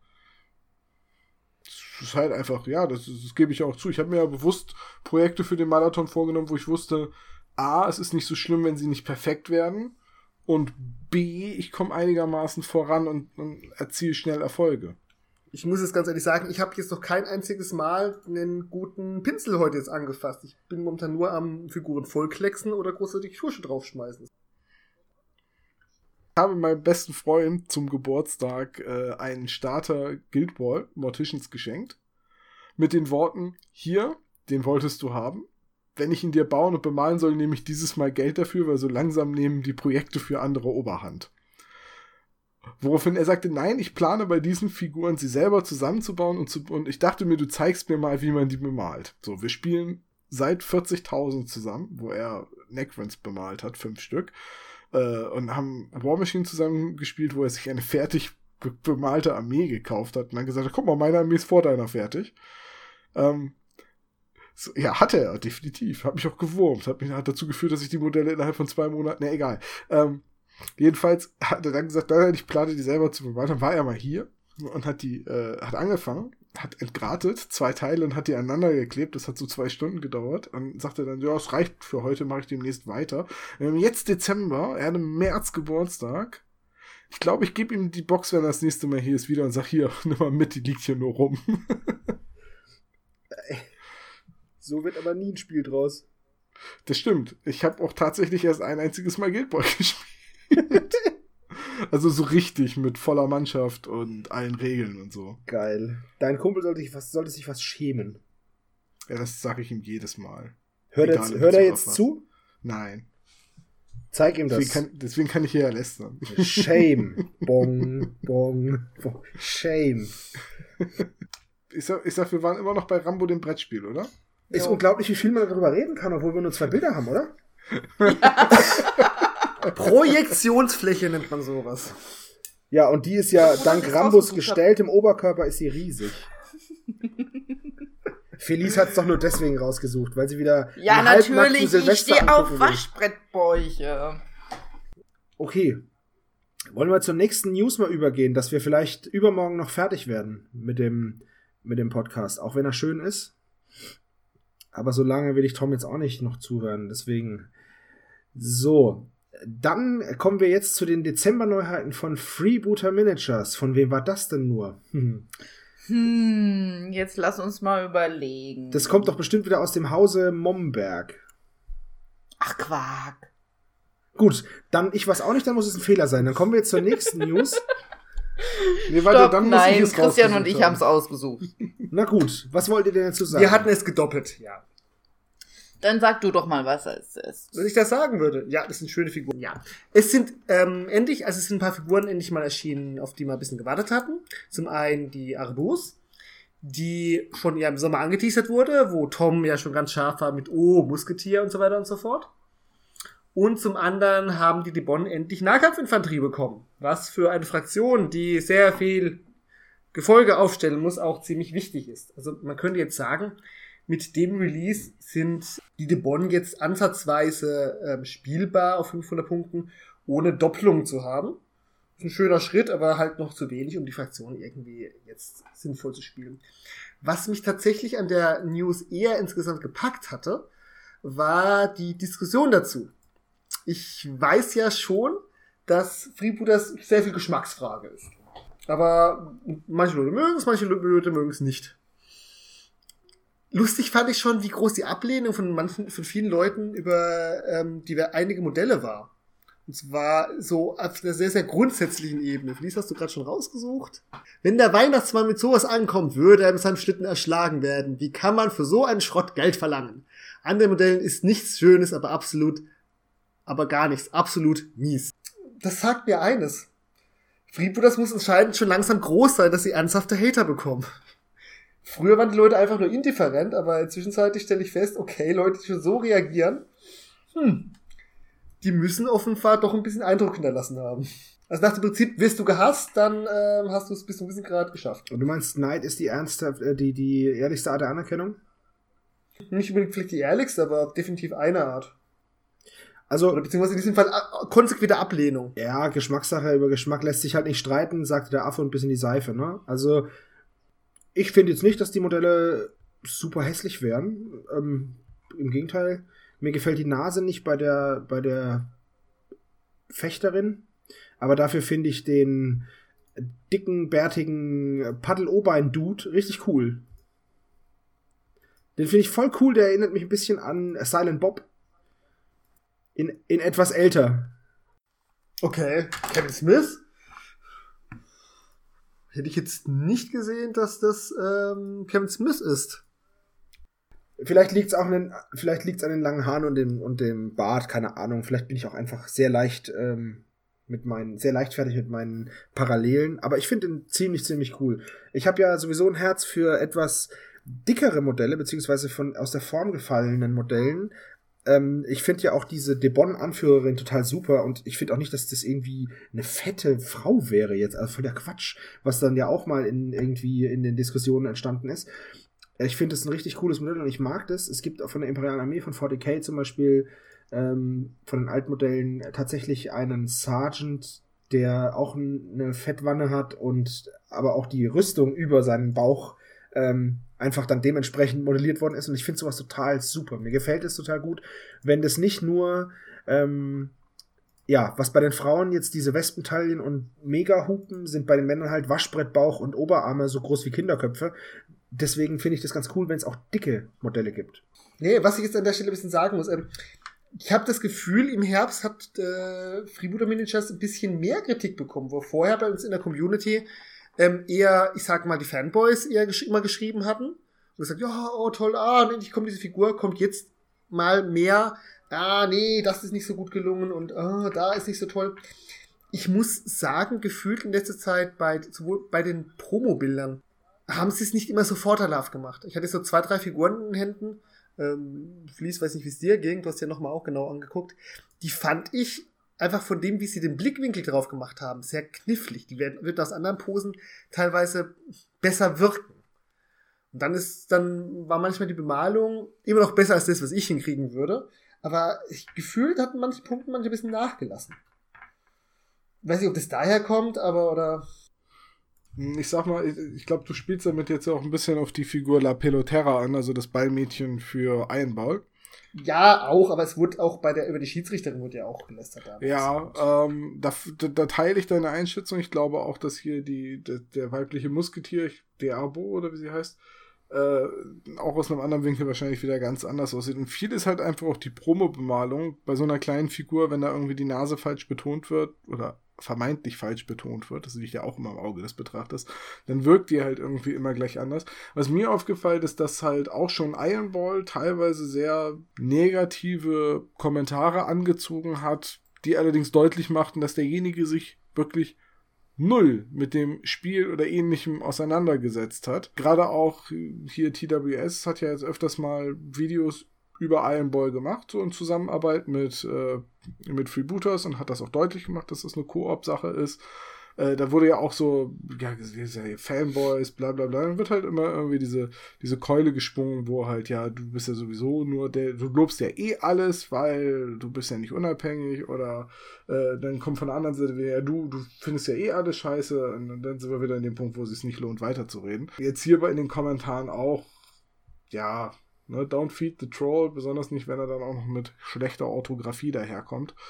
Ähm, ich meine, wer, wer, wer mich bei WhatsApp hat, weiß, was für Kauderwelsch da manchmal ankommt, wenn ich wieder unterwegs beim Laufen tippe und äh, keine Zeit habe, die Korrektur äh, ah. vorzunehmen. Aber wenn ich irgendwo Kommentare schreibe, gucke ich zumindest eben noch einmal drüber. Das heißt nicht, dass ich nicht auch Tippfehler mache, da mache ich genug von, Flüchtigkeitssachen. Ähm, aber es ist halt meistens nicht erwähnenswert. Und hier, jetzt muss ich sagen, ähm, ich, ich mag ja Ironball, das ist, liegt, glaube ich, auf der Hand. Immerhin organisiere ich ein Ironball-Turnier, äh, weil ich es echt witzig finde. Freebooters Fate hat sich im Laufe von 2017, dadurch, dass ich auf drei Turnieren war, äh, also ich war, im, ich war 2017 auf fünf unterschiedlichen Tabletop-Turnieren im Vergleich zu 2000, äh, der, der Episode von 2010 bis 2016, wo ich insgesamt auf einem Turnier war. Äh, ich habe halt drei Freebooters-Turniere gespielt und ich habe halt einfach enorm viel Spaß gehabt auf den Turnieren. Ich hatte immer sehr angenehme Gegner auf den Turnieren. Wer, ja, danke für das Kompliment, Tom. Ne, wer, ich verweise hier an der Stelle nochmal auf die Plauderrunde zu Freebooters Turnieren, die die, die Christian und, und ich aufgenommen haben äh, von einer ganzen Weile. Und ich mag Freebooters, ich mag das Design. Ich habe jetzt zu meinem Geburtstag äh, auch die äh, Liste voll gemacht. Also ich besitze jetzt aktuell jedes Modell, das von der Bruderschaft aufgestellt werden kann. Mit Ausnahme jetzt von einigen Söldnern. Aber auch da füllen sich die Reihen. Und äh, ich mag auch hier wieder die Modelle total gerne.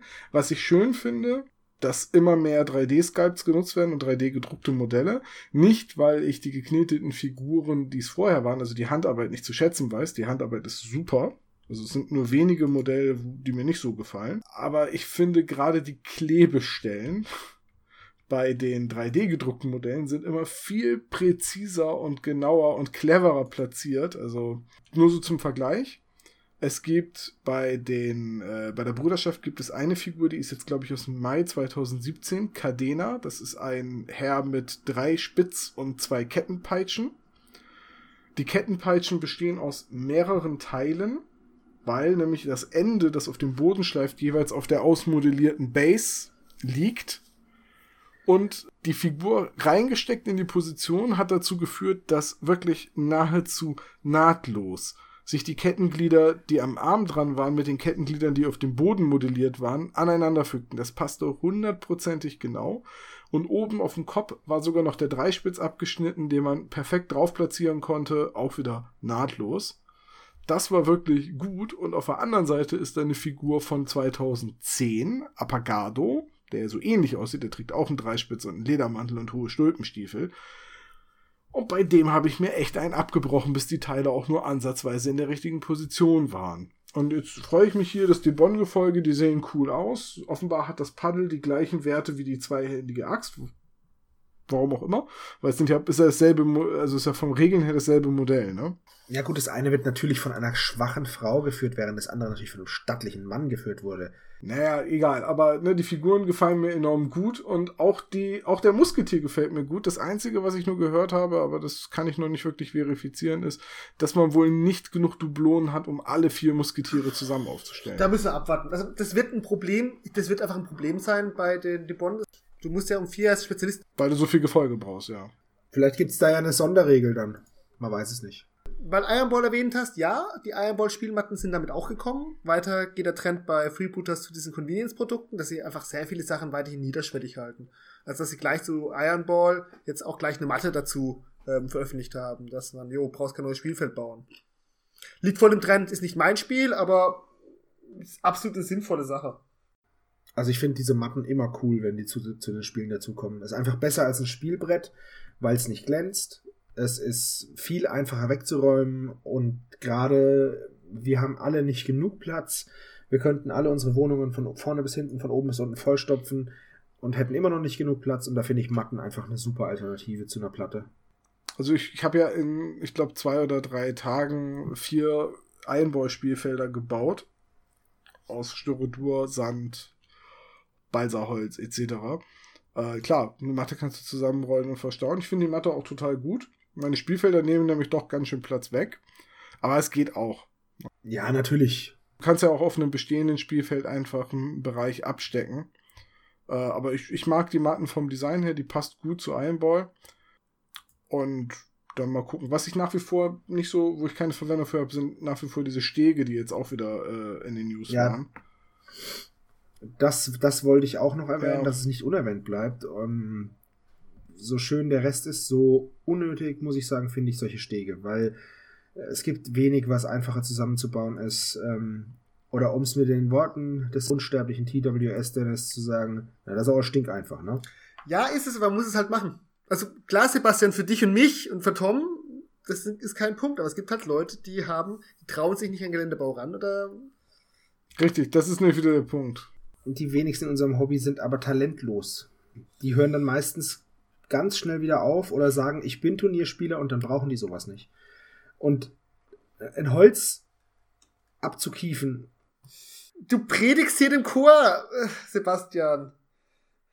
ja, aber ich mach das so gern, Ja. hört zu. Also Prediger der Gemeinde baut Gelände. Genau, baut Gelände, macht's wie Tom, der macht es richtig gut und einen Steg kriegt jeder hin.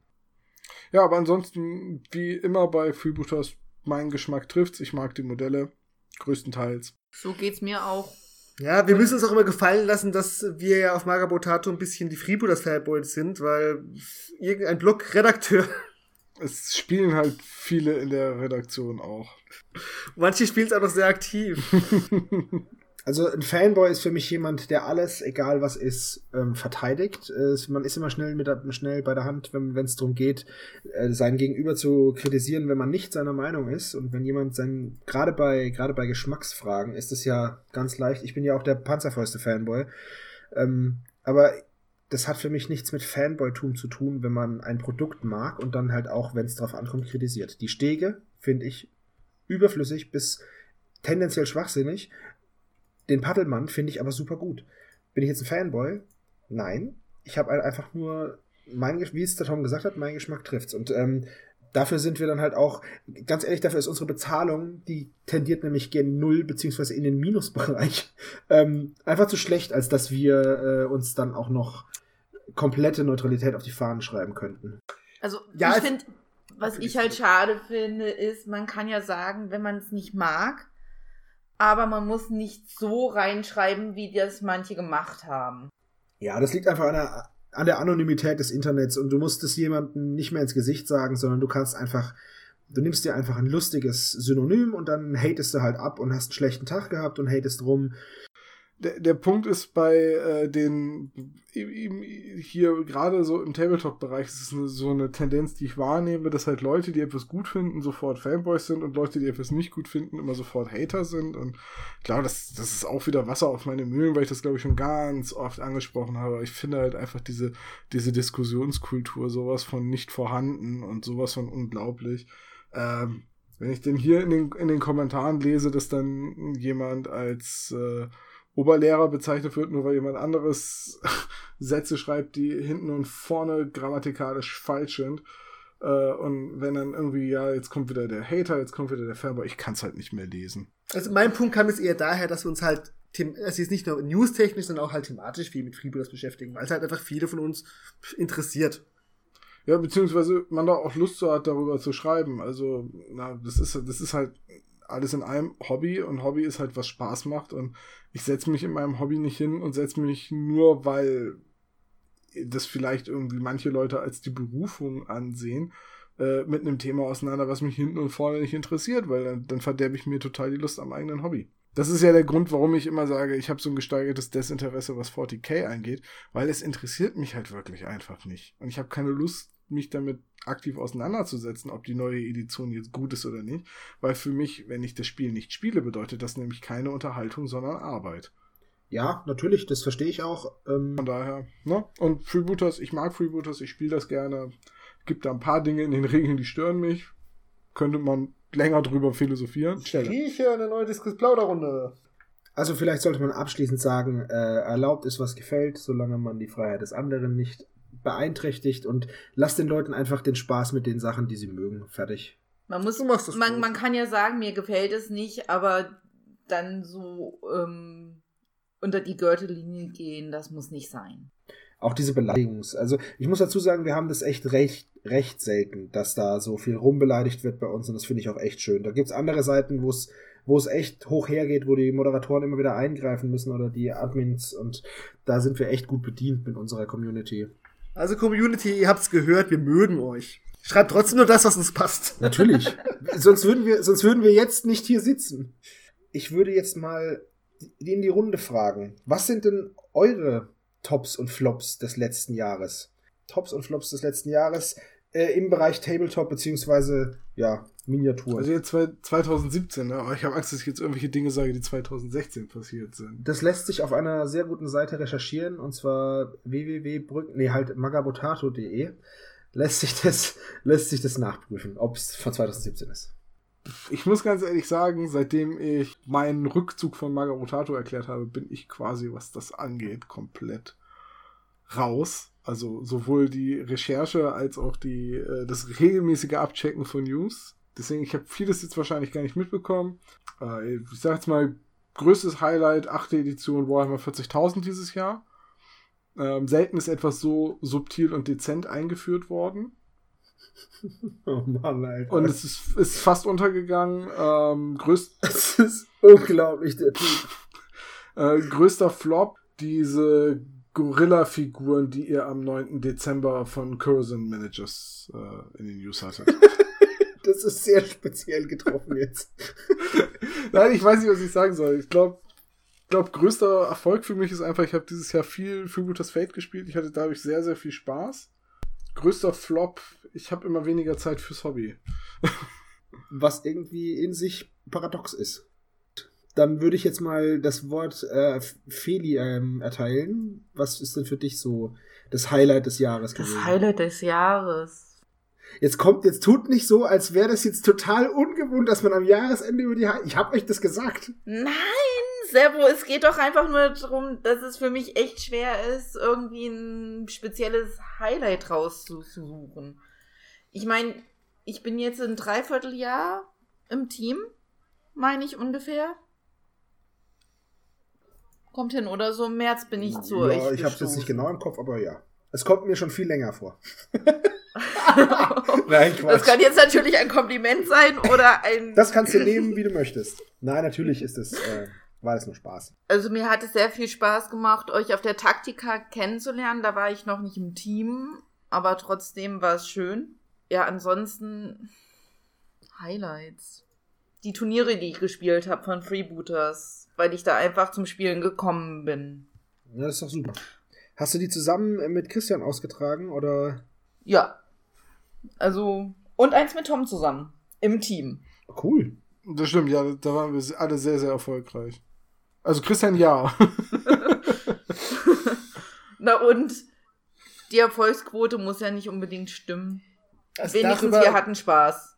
Über dieses Turnier wird es auch hoffentlich noch einen Bericht geben, wenn es auf meiner To-Do-Liste weit genug hochrutscht ist.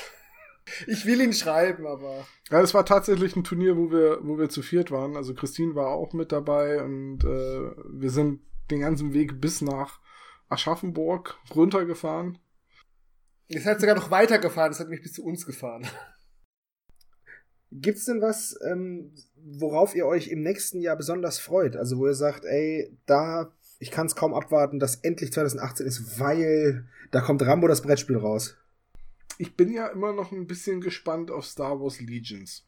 Okay. Ich habe mich da zwar mit überhaupt nicht beschäftigt, ich habe nur mitbekommen, dass es kommt und ich habe ja mit äh, meinem guten Freund Olaf jemanden im näheren Bekanntenkreis, der ja total heiß drauf ist, deswegen werde ich es mir nicht kaufen müssen. Aber ich bin da sehr, sehr gespannt drauf. Ob das ein gutes Tabletop wird oder ob das so ein Rune Wars wird. Das ist übrigens für mich einer der Flops des Jahres, Rune Wars. Groß angekündigt und das kann super toll werden und oh, das wird bestimmt voll gut und hui, wird es toll. Ja. Und ich habe gleich gesagt, dass das nichts wird spult mal zurück, geht mal zu dem, zu dem Stammtisch, in dem wir das besprochen haben. Ich habe gleich gesagt, das wird nix.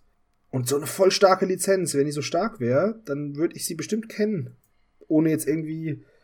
Ich bin jetzt nicht das Maß der Dinge, aber ein bisschen was kenne ich halt. Hast du Rune Wars gespielt? Nein. Ja, dann darfst du dir auch noch kein Urteil erlauben. Warum darf ich mir kein Urteil erlauben über ein. Natürlich darf ich mir ein Urteil erlauben über das Spiel. Das Höchstens über den Hype, den es generiert. Ja, natürlich. Es geht, mir, es geht mir um den Hype und über diesen, um diesen grandiosen Absturz. Also schlimmer abgeschmiert ist nur die Hindenburg, echt. Ist das so? Also so habe ich es nicht wahrgenommen. Ist doch jetzt. Es sind doch ab und zu sogar noch Neuheiten gekommen. Ist das jetzt schon das Maß der Dinge, ja?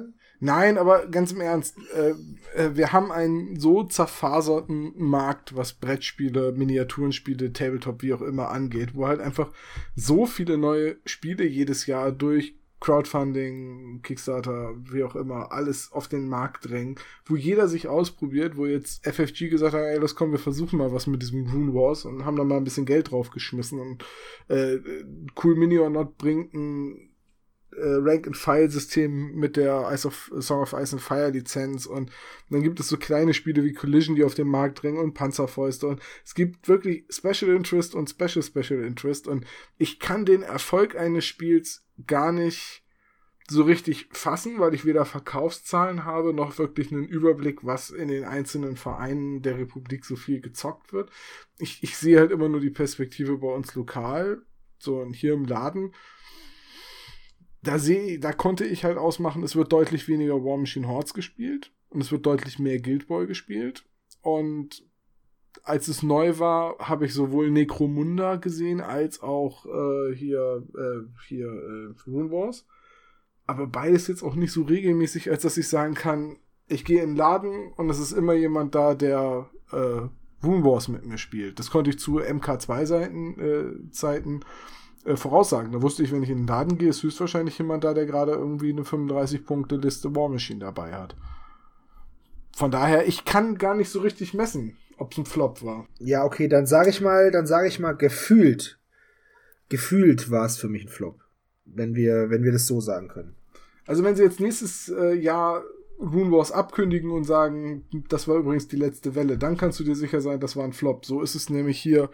Wie hieß dieses Miniaturenspiel, wofür man eine App brauchte und ein Spielfeld? G genau, Golem Arcana. Da kannst du ziemlich sicher sagen, das war ein ganz schöner Flop, weil das auch dann binnen kürzester Zeit abgewickelt wurde, nachdem es auf der Redcon 2015 noch recht neu war.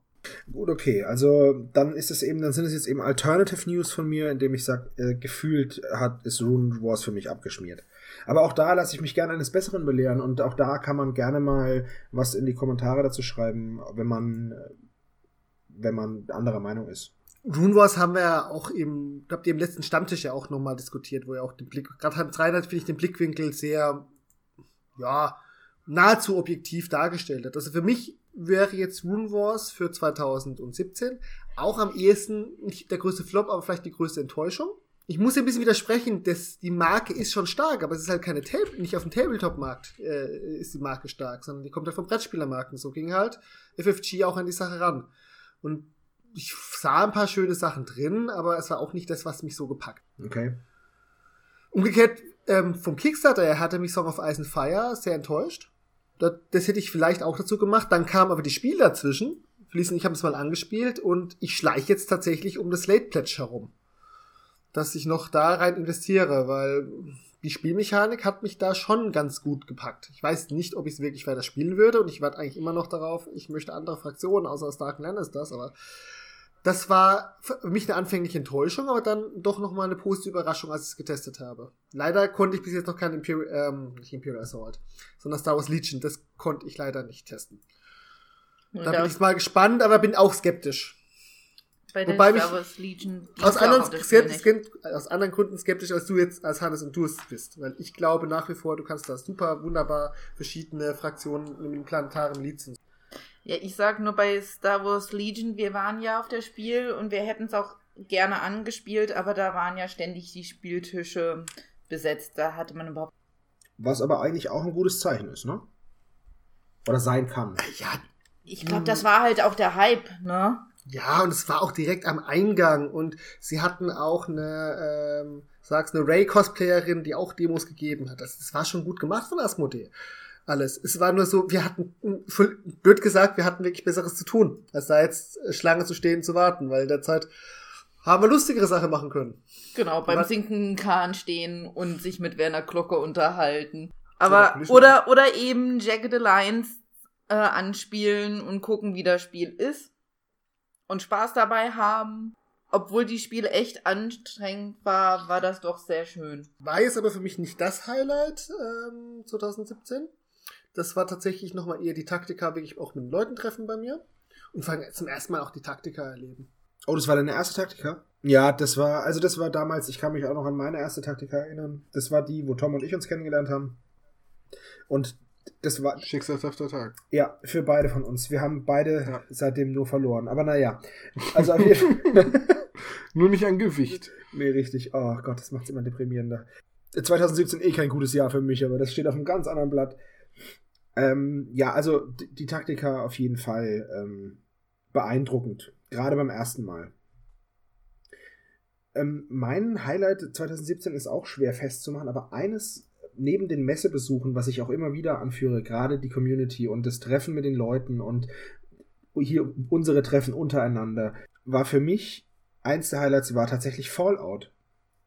Ähm, gar nicht so, weil ich, ich gut, ich mag Postapokalypse und ich habe Fallout auch gerne gespielt und spiele es noch gerne, aber ähm, ich war begeistert von der, wie intuitiv das Spiel dann doch war. Als ich da diesen, diesen äh, Testlauf hatte auf der Crisis, also recht spät doch im Jahr, im November war die, wie clever durchdacht es schon zu diesem Zeitpunkt war. Das fand ich ziemlich cool. Weil ihr hattet ja, glaube ich, auf der Spiel versucht, das zu spielen und habt seid dann nicht mehr dazu gekommen irgendwie, ne? Tatsächlich haben wir das auf das Spiel übersehen. Ja. Also, es war mir zwar irgendwo bekannt, dass es da ist, aber es ging völlig unter. Auch, auch in der Nerdhalle Im 6. mannigfaltigen Angebot der anderen Anbieter wahrscheinlich, ne? Ja, auch. Also, wir haben halt auch nur eine begrenzte Ja. Zeit und wir waren halt, machen wir uns nichts vor, für Privatvergnügen auch in erster Linie da. Wir haben auch ein paar Flyers in gebracht und haben auch Rezensionsmaterial uns besorgt, ein paar Diskussionen geführt, bei Collision, bei Warlord und so weiter und so fort. Aber es ging einfach unter. Ja, wir wollten ja auch noch mal ein paar andere Sachen angucken. Also, hätte ich es mir auf die Liste gesetzt, wahrscheinlich hätten wir mal vorbeigeguckt. Weiß nicht, ob wir Demospiele äh, gemacht hätten. Ich habe das wahrscheinlich zumindest mal angeguckt, aber es ging, es ging einfach unter. Also ich habe gegen Hannes gespielt, ähm, beziehungsweise gesp ja, gegen ihn gespielt ist zu viel gesagt. Wir haben halt ähm, gleich mal versucht, naja, wir blicken ja jetzt auch schon auch zusammen auf über 30 Jahre Tabletop-Erfahrung zurück und wir haben halt gleich mal versucht äh, zu gucken, Situationen zu provozieren und gucken, wo ist das System kaputt oder wo könnte es kaputt sein oder so. Und es hat wirklich, es hat wirklich Spaß gemacht. Also es war wirklich das wenige, was wir jetzt gesehen haben, weil es war auch eine sehr abgespeckte Version, da kommt noch einiges dazu. Das war aber super durchdacht, muss man schon sagen. Und deswegen ist es für mich eine Überraschung des Jahres, weil ich erst gedacht habe, naja, gut, komm, da wird es wird wieder so eine Lizenz sein und dann ein paar Miniaturen und dann wollen sie die Leute abgeiern und dann ist gut. Ähm, war aber dann doch nicht so. Und ähm, worauf ich mich 2018 freue, ist, dass da ein paar Kickstarter von denen, bei denen ich mitgemacht habe, ausgeliefert werden sollen. Ich hoffe, dass das dann halt auch passiert.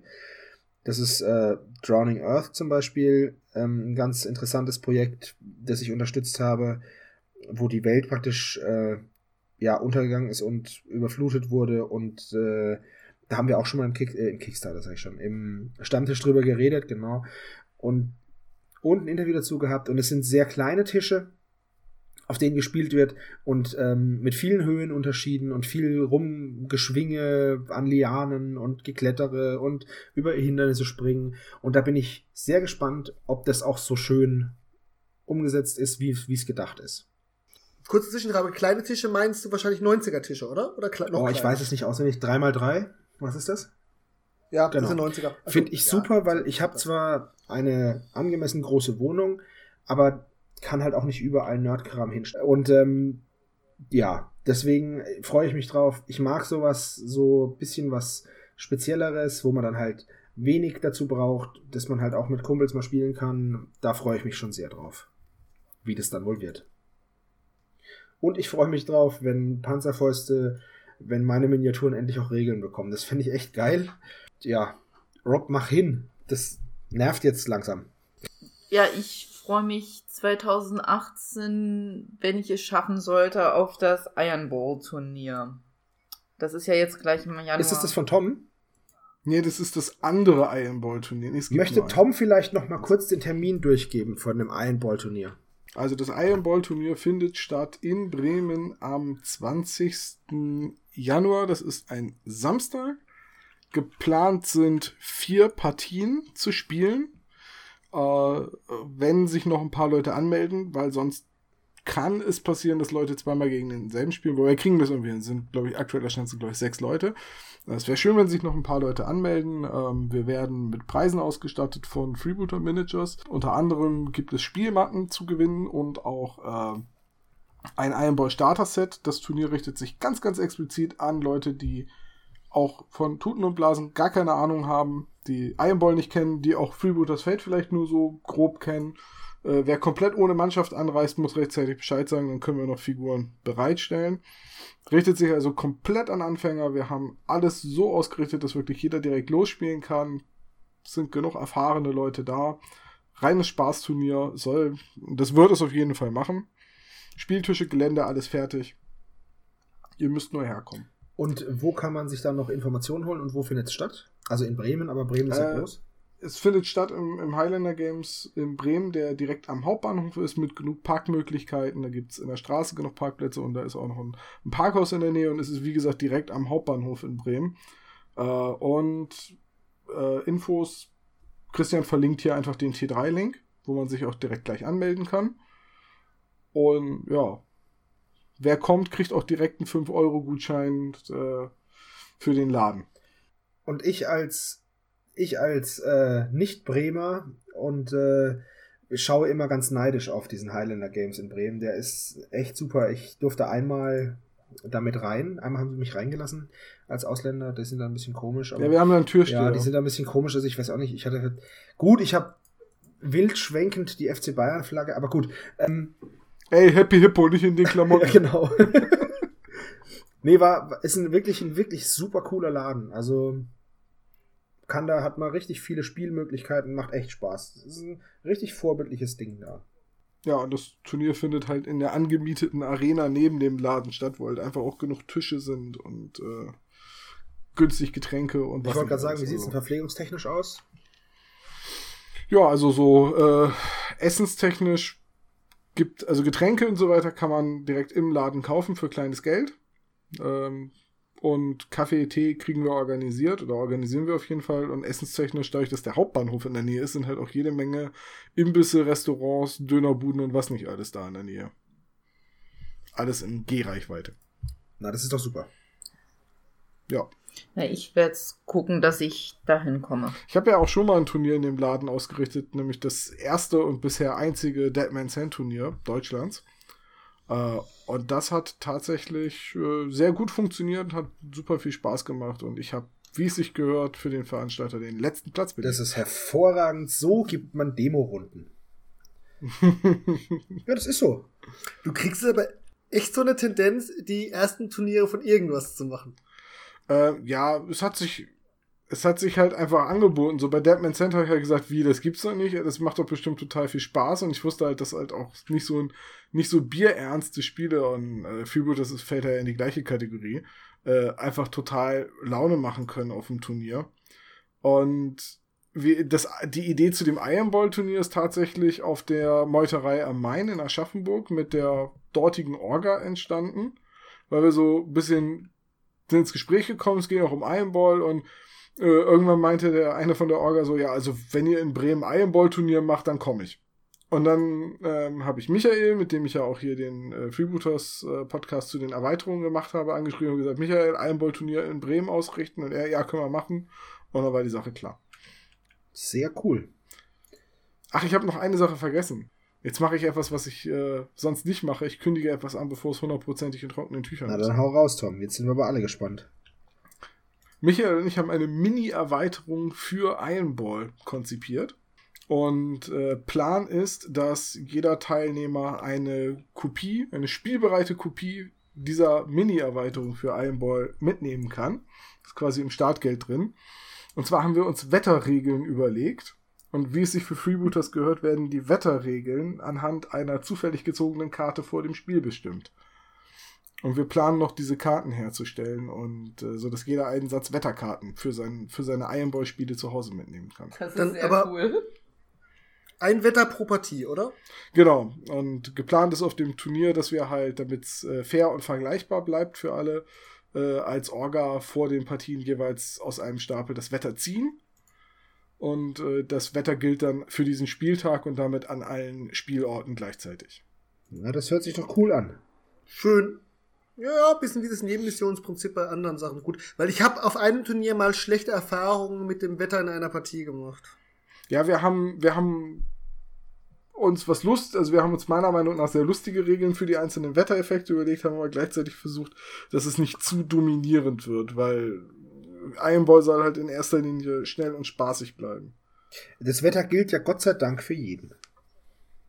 Richtig. Und damit ist es Da fair. kann dann niemand sagen, ja, ihr hattet ja nur Glück, weil bei euch in Partie 3 auf einmal Glatteis war. Genau. Bei euch war Glatteis, bei uns Softeis, das war doch blöd. Ja, gut, damit hätten wir Toms Turnier angekündigt. Das ist ja super cool. Äh, ich werde es natürlich wieder nicht schaffen, ich muss arbeiten. Von, von Freebooters Fate kommen wir jetzt aber zu was komplett anderem.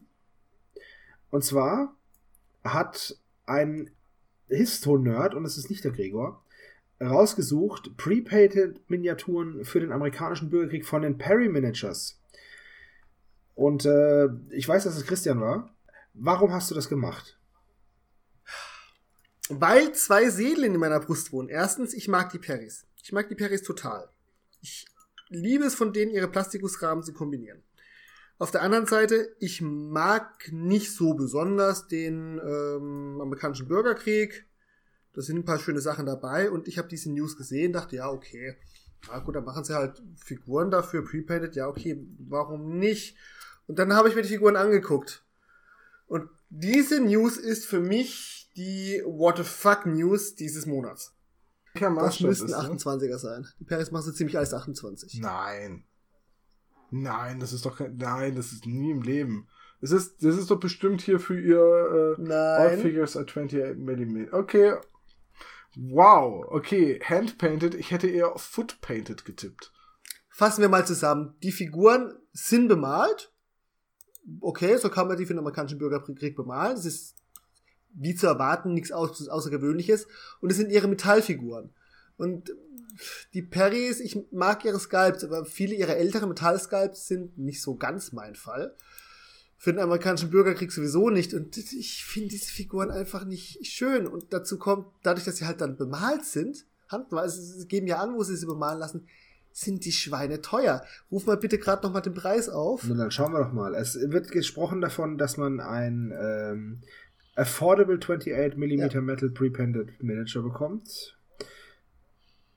Mhm. Boah, vier Miniaturen bei den Konföderierten.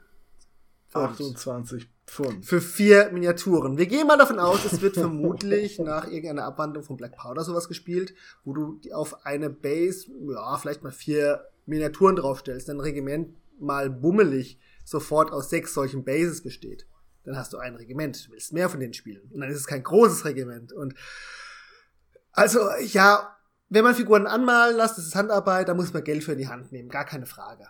Aber ich finde, da das Preis-Leistung-Kenntnis überhaupt nicht mehr gegeben. Zumal gerade für, ich sag mal, historische Großsysteme neigst du ja dazu, die Dinger simpel zu bemalen. Und wenn du jetzt nochmals zusätzlich simpel bemalte viele Miniaturen gibst, das ist nur für Leute noch, die sagen, ja, okay, ich, ich habe keinen Bock zu malen, ich will das Zeug nur spielen oder mir irgendwo hinstellen. Ich habe keinen Bock zu malen und ich würde mir die aber auch nicht hinstellen. Selbst wenn ich nicht, selbst wenn ich nicht besser malen könnte und wenn ich jetzt hier auf das letzte Modell, was ich bemalt habe, im letzten Stammtisch gucke, dann kann ich doch ein bisschen besser bemalen als das, ist es mir einfach viel zu teuer. Das ist mir wirklich viel zu teuer. Und die, die, ähm, die Skypes sind auch nicht schön. Also die sind einfach aus dem letzten Jahrzehnt. Die sind nicht schön. Nee, ich glaube auch, ähm, dann lieber Plastikminiaturen und so weiter kaufen, selber zusammenbauen und irgendwo bemalen lassen. Äh, ich, ich denke oft, wenn es jemanden gäbe, der einfach nur die erste Schicht Grundfarben Oh ja. einmal sauber draufmalt, sodass Das ich nur noch die geil. Highlights und die Schattierungen und die Effekte selber machen muss. Das wäre schon Gold wert, aber diese Bemalung, das sieht so flüchtig aus auf den Bildern und so mit der heißen Nadel gestrickt. Heieieiei. Also, dann lieber unbemalt. Also gerade die, die Unionssoldaten finde ich nicht gut. Das wirkt total fleckig, das Blau. ich, ich weiß halt nicht, wo der Markt dafür sein soll, wenn ich ehrlich bin. Weil, wenn man jetzt sagt, äh, vorhin bei den Stegen hatten wir es, ja, für Leute, die nicht basteln können. Die wenigsten können so gar nicht basteln. Ja, für Leute, die nicht malen können. Okay, dann, dann muss ich dir ganz ehrlich sagen, dann lieber die Miniaturen in blau grundiert, die einen, und die anderen in einem, in einem blau-grau oder was auch immer man, wie man diese Farbe nennt, dieses Grau von den, äh, von den Südstaaten und dann so lassen. Als so. Ja, sehen so aus wie wirklich noch von früher Zinssoldaten. Ja, gut, klar. Das ist auch ein bisschen der Charme vielleicht. Also der Markt ist einfach Leute, die gern historisch spielen und die zwischenzeitlich genug Geld zurückgelegt haben, dass sie sagen, ja, für meine, mein Gettysburg-Diagramm oder sowas. Die, so wie ich die ähm, historischen Spieler kennengelernt habe, legen die ja sehr viel Wert auf ihre Armeen. Mehr als, als manche andere. Und da weiß ich nicht, ob das denen genügt. Muss ich ganz ehrlich sagen, da weiß ich nicht, ob denen, ob denen diese, dieser Standard reicht. Selbst wenn es Linieninfanterie ist und weiß ich nicht. Also der große Punkt ist, ähm, so wie ich meine, äh, meine Historiker kenne, es liegt jetzt mal manchmal eher eine kleinere Maßstäben. Denen ist wichtig, dass äh, Regimentstruktur und so weiter stimmt, denn ist richtig, dass die richtigen Farben verwendet wurde, das richtig aufstellt. Sie sind nicht unbedingt, ich sage mal, historischer Bereich ist nicht unbedingt dafür bekannt, besonders gut bemalt zu sein. Außer du malst jetzt irgendwelche Büsten, da raten wir das ja schon mal. Aber für 28 Millimeter, glaube ich, würden die meisten andere auch noch viel mehr Tricks verwenden. Der eigentliche, das der einzige richtige What the fuck für mich ist, ich glaube, kann ich ja für 20 Pfund oder für 28 Pfund kriege ich drei oder vier bemalte Figuren. Ich kriege für dasselbe Geld 36 Plastikminiaturen, die ich mir noch individuell zusammenbauen könnte von Paris. Die mir besser gefallen. Ja, ja da bin ich voll bei dir. Und man kann die auch schnell bemalen, gerade so uniformierte. Ich habe es ja für äh, letztes Jahr, war das im Dezember, habe ich ja angefangen mit Deadman's Hand, habe ich ja einen Artikel geschrieben, an auf den verweise ich an der Stelle nochmal. Und da habe ich ja mit einer Perry-Box, äh, also eine US-Kavallerie für Deadman's Hand gebaut und bemalt. Ich habe jetzt für die zehn Modelle mit ein bisschen Airbrushen und ein bisschen Handmalen keine Kunstwerke, definitiv nicht. Habe ich vielleicht etwas mehr als fünf, sechs Stunden gebraucht. Und ich glaube, wenn ich 40 Modelle, also eine komplette, komplettes Regiment aus so einer Box bemalt hätte, hätte ich nicht länger gebraucht. Also nicht viel. Ein paar Stunden mehr, klar, weil es halt mehr Modelle sind, aber so die Grundschichten, die Grundschritte, das ging halt echt schnell.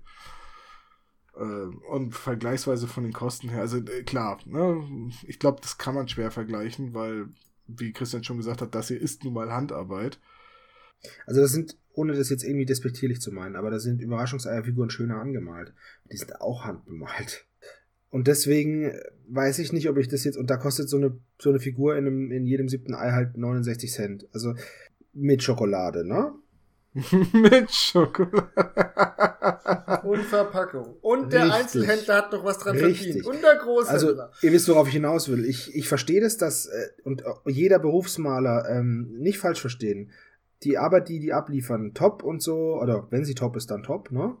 Und dann hat sie auch das Geld verdient. Und ähm, ja, aber das ist halt einfach, ich verstehe halt nicht, an wen sich das richtet. Und wenn man das, das Tabletop-Hobby betreibt oder das Wargaming oder das historische Wargaming, wenn man das betreibt, weiß man, was auf einen zukommt. Ich weiß, dass ich bemalen nicht mag. Ich weiß aber, dass es nötig ist, weil ich halt möchte, dass ich beba- bemalte Modelle habe. Jetzt habe ich zwei Möglichkeiten. Ich lasse es machen oder ich mache es selber. Und für das Geld würde ich persönlich das nie machen lassen. In dem Standard. Deswegen weiß ich nicht, an wen soll ich das, soll ich das richten? An, an den besser Tabletopper, der das Geld hat, der kann sich doch dann auch geil bemalen lassen von was weiß ich wem. Da, wenn jemand, wenn jemand, wenn jemand sagt, ja, ey, das ist mir wurscht, ob jetzt vier Modelle 28 Pfund kosten, für 28 Pfund bekomme ich vier Modelle schöner bemalt. Darf ich noch eine Zahl dazugeben? Ja, na freilich. Du bekommst sieben Modelle von denen. Ich einfach mal willkürlich rausgeschrieben. Sieben Modelle für sieben Pfund. Unbemalt. Also, dass wir es wirklich mal haben, was sie davon letzten Endes die, die Bemalung ist. Okay. Das war jetzt ein bisschen willkürlich rausgesucht, aber das waren jetzt auch Union Cutlery, ähm, Skirmishing, bla bla bla. Sieben Modelle, sieben Pfund, wenn ich das richtig sehe. Also, wie gesagt, mir erschließt sich der Sinn da gar nicht. Vielleicht wollten so irgendjemanden einen Fuß ins Geschäft machen. Dann aber nicht mit diesem Produkt. Also ganz ehrlich, dann nicht mit diesem Standard. Ja, ich kann's dir doch nicht sagen. Viel davon ist natürlich auch die eher klumpigen und klotzigen Modelle. Das muss man halt auch einfach sagen. Ne? Also diese Bajonette klar, die sind aus Zinn, aber ja, die sind halt, die Bajonette sind halt dicker als der Lauf. Und Ja, das, sind, das hängt aber wirklich damit zusammen, dass das die alten Modelle ja, sind, ist ja ne? okay, aber das, das tut dem Ganzen jetzt keinen Gefallen. Das meine ich. Mal blöd gesagt, es passt zwar nicht zur Preisgestaltung, aber wenn sie einfach sagen, okay, wir kriegen die alten Zinnminiaturen sowieso nicht mehr so richtig weg, da wir tolle Plastik gut rausrahmen haben, noch einen Moment die aus dem Lager zu kriegen, dann verkauft sie doch nicht zu dem Preis. Ja, eben. Dann, dann verschleuderst du sie lieber. Oder äh, es ist ja auch so, die, die Mo- Modelle werden ja nicht jetzt gefertigt noch und nöcher. Gerade Zinn. Der Zinnguss ist ja, beim Resinguss verstehe ich das ja, aber ich weiß nicht. Du, du machst doch nicht, du knallst doch nicht Formen voll und, und immer, immer weiter, obwohl du es nicht losbekommst. Ich meine, das Metall ist, das ist doch teuer. Also das wird doch irgendwann auch richtig teuer. Du kannst ja Zinn nicht kaufen im, im 300, in 300 Gramm Päckchen. Ich sehe gerade, dass sie auch das mitgelieferte oder das Gelände fertig gebaut und bemalt anbieten. Ja. Da soll zum Beispiel diese Scheune, wie sie da zu sehen ist, fertig gebaut und bemalt 50 Pfund kosten. Das ist auch, das ist auch eine ziemliche Ansage für das Ja, es ist halt lachhaft, weil im Endeffekt ist es halt grundiert, ja. weiß genebelt, Dach bemalt, fertig. Ja, da, ist schon noch ein bisschen Verwitterung drin und, und Ja, Tusche und ganz ehrlich, Verwitterung. Tusche, bisschen Bürsten und ein bisschen äh, Pigment. Das Ganze versiegelt. Oder? Also wir sind uns einig, dass das nicht unseren Geschmack trifft. Ja, ja, ich glaube, das sind wir uns einig. definitiv, ja. Gibt es sonst noch äh, äh, differenziertere Meinungen zu diesem Ich Produkt? denke nicht. Wer es kaufen will, soll es kaufen und es uns bitte erklären. Ja, genau. Einfach immer nur sagen, warum. Das fände ich total cool. Wir gucken euch nicht böse an, wir wollen nur die Erklärung. Ich kann es in dem Sinne halt wirklich nachvollziehen, wenn jemand jetzt sagt, er will sie überhaupt nicht malen, er will aber eine fertige Armee haben und dieses Grundfarben reicht ihm, weil er die Figuren eh nur beim Spielen aus einem Meter Entfernung anguckt. Okay, wie gesagt, ich habe auch schon drüber nachgedacht, ob ich mir nicht jemanden suche, der zumindest die Grundfarben schon mal auf die Figuren aufmalt, damit ich nur den Rest machen muss. Ja, das wünsche ich mir auch, dass jemand nur die Grundfarben macht für mich. Weil dann, dann macht das Bemalen viel mehr Spaß. Aber das ist nun mal nicht so, ne? Ja, Grundfarben ist halt auch das Langweilige. Ja, Grundfarben ist brutal mal so sagen. langweilig, weil man halt viel macht und keinen Effekt sieht. Man sieht halt nur eine andere Farbe, aber im Endeffekt. So, ähm, mir fällt keine gute Überleitung ein. Nächste News ist von mir. Kickstarter Fourth Quarter Football. So, also ich mag Football sehr gerne. Ich mag auch Sportspiele sehr gerne. Das ist ein Kickstarter zu einer, zu einer Tabletop-Football-Simulation, möchte ich das mal meinen. Und ich habe mir die Mühe gemacht, mir bei YouTube, was heißt die Mühe? Ich habe mir halt, ich habe mir bei YouTube die Regelerklärungsvideos angeschaut, die dauern zusammen so vielleicht eine Dreiviertelstunde oder eine halbe Dreiviertelstunde. Und ich finde es so interessant, dass ich den Kickstarter gebackt habe, tatsächlich. Das hätte ich jetzt nicht gedacht, ne? Ähm, es ist tatsächlich einfach nur, einfach nur in Anführungszeichen, eine, ein Footballspiel. Keine Stacheln, keine Nieten, keine versteckten Kettensägen, keine Foulspiele, ein Footballspiel für den Tisch. Und ich finde es super interessant, weil, äh, so wie ich das jetzt bisher mitbekommen habe, geht es, man hat ein Kartendeck, das man sich selber zusammenstellt, der Gegner dann auch. Und da sind halt Calls drin, also Play Calls, also diese praktisch die Spielzüge. Man zieht dann drei Stück und dann führt man, einen kann man in die Reserve stecken, glaube ich, und einen führt man aus. Und äh, dann ist dieser Spielzug in mehrere Phasen unterteilt. Es gibt, das habe ich noch nicht so ganz, eine, zwei, also es gibt zwei oder drei Phasen in dem Spielzug und dann ist es so, dass die angreifende Mannschaft, also die Mannschaft mit dem Ball, die erste Phase hat. Da werden dann die Modelle bewegt zum ersten Mal. Dann hat der Verteidiger ähm, eine Phase und darf darauf reagieren. Diese Playcalls sind übrigens verdeckt. Das heißt, der Verteidiger weiß natürlich nicht, was der Angreifer spielt.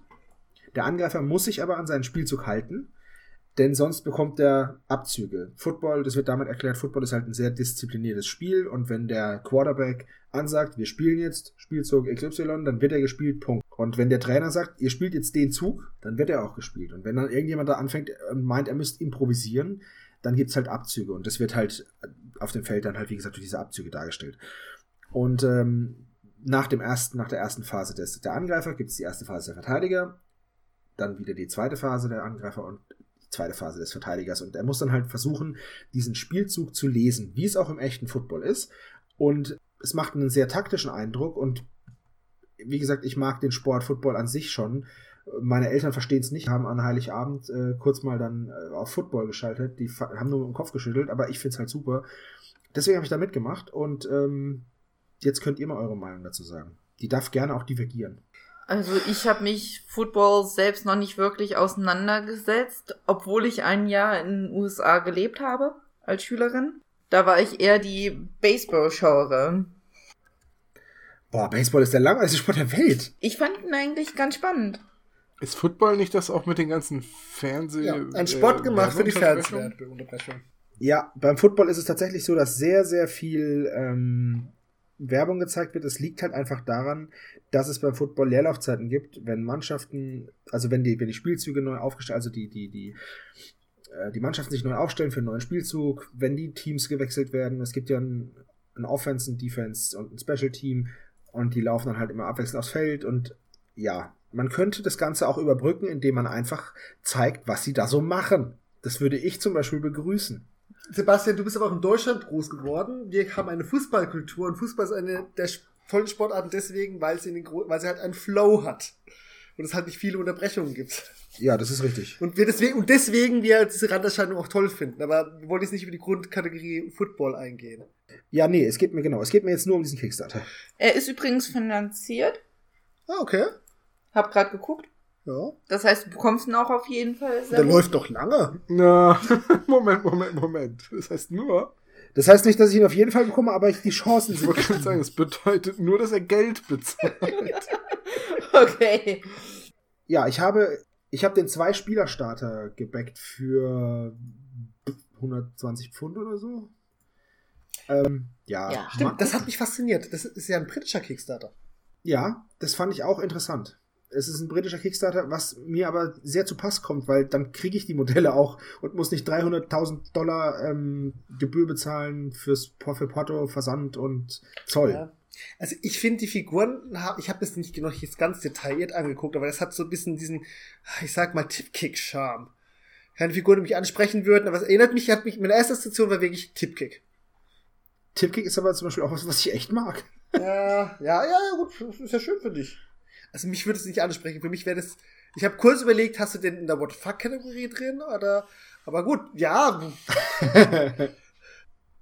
Nein, tatsächlich ähm, finde ich es halt cool, weil man ähm, beim Blood Bowl ist klar oder relativ klar, was passiert.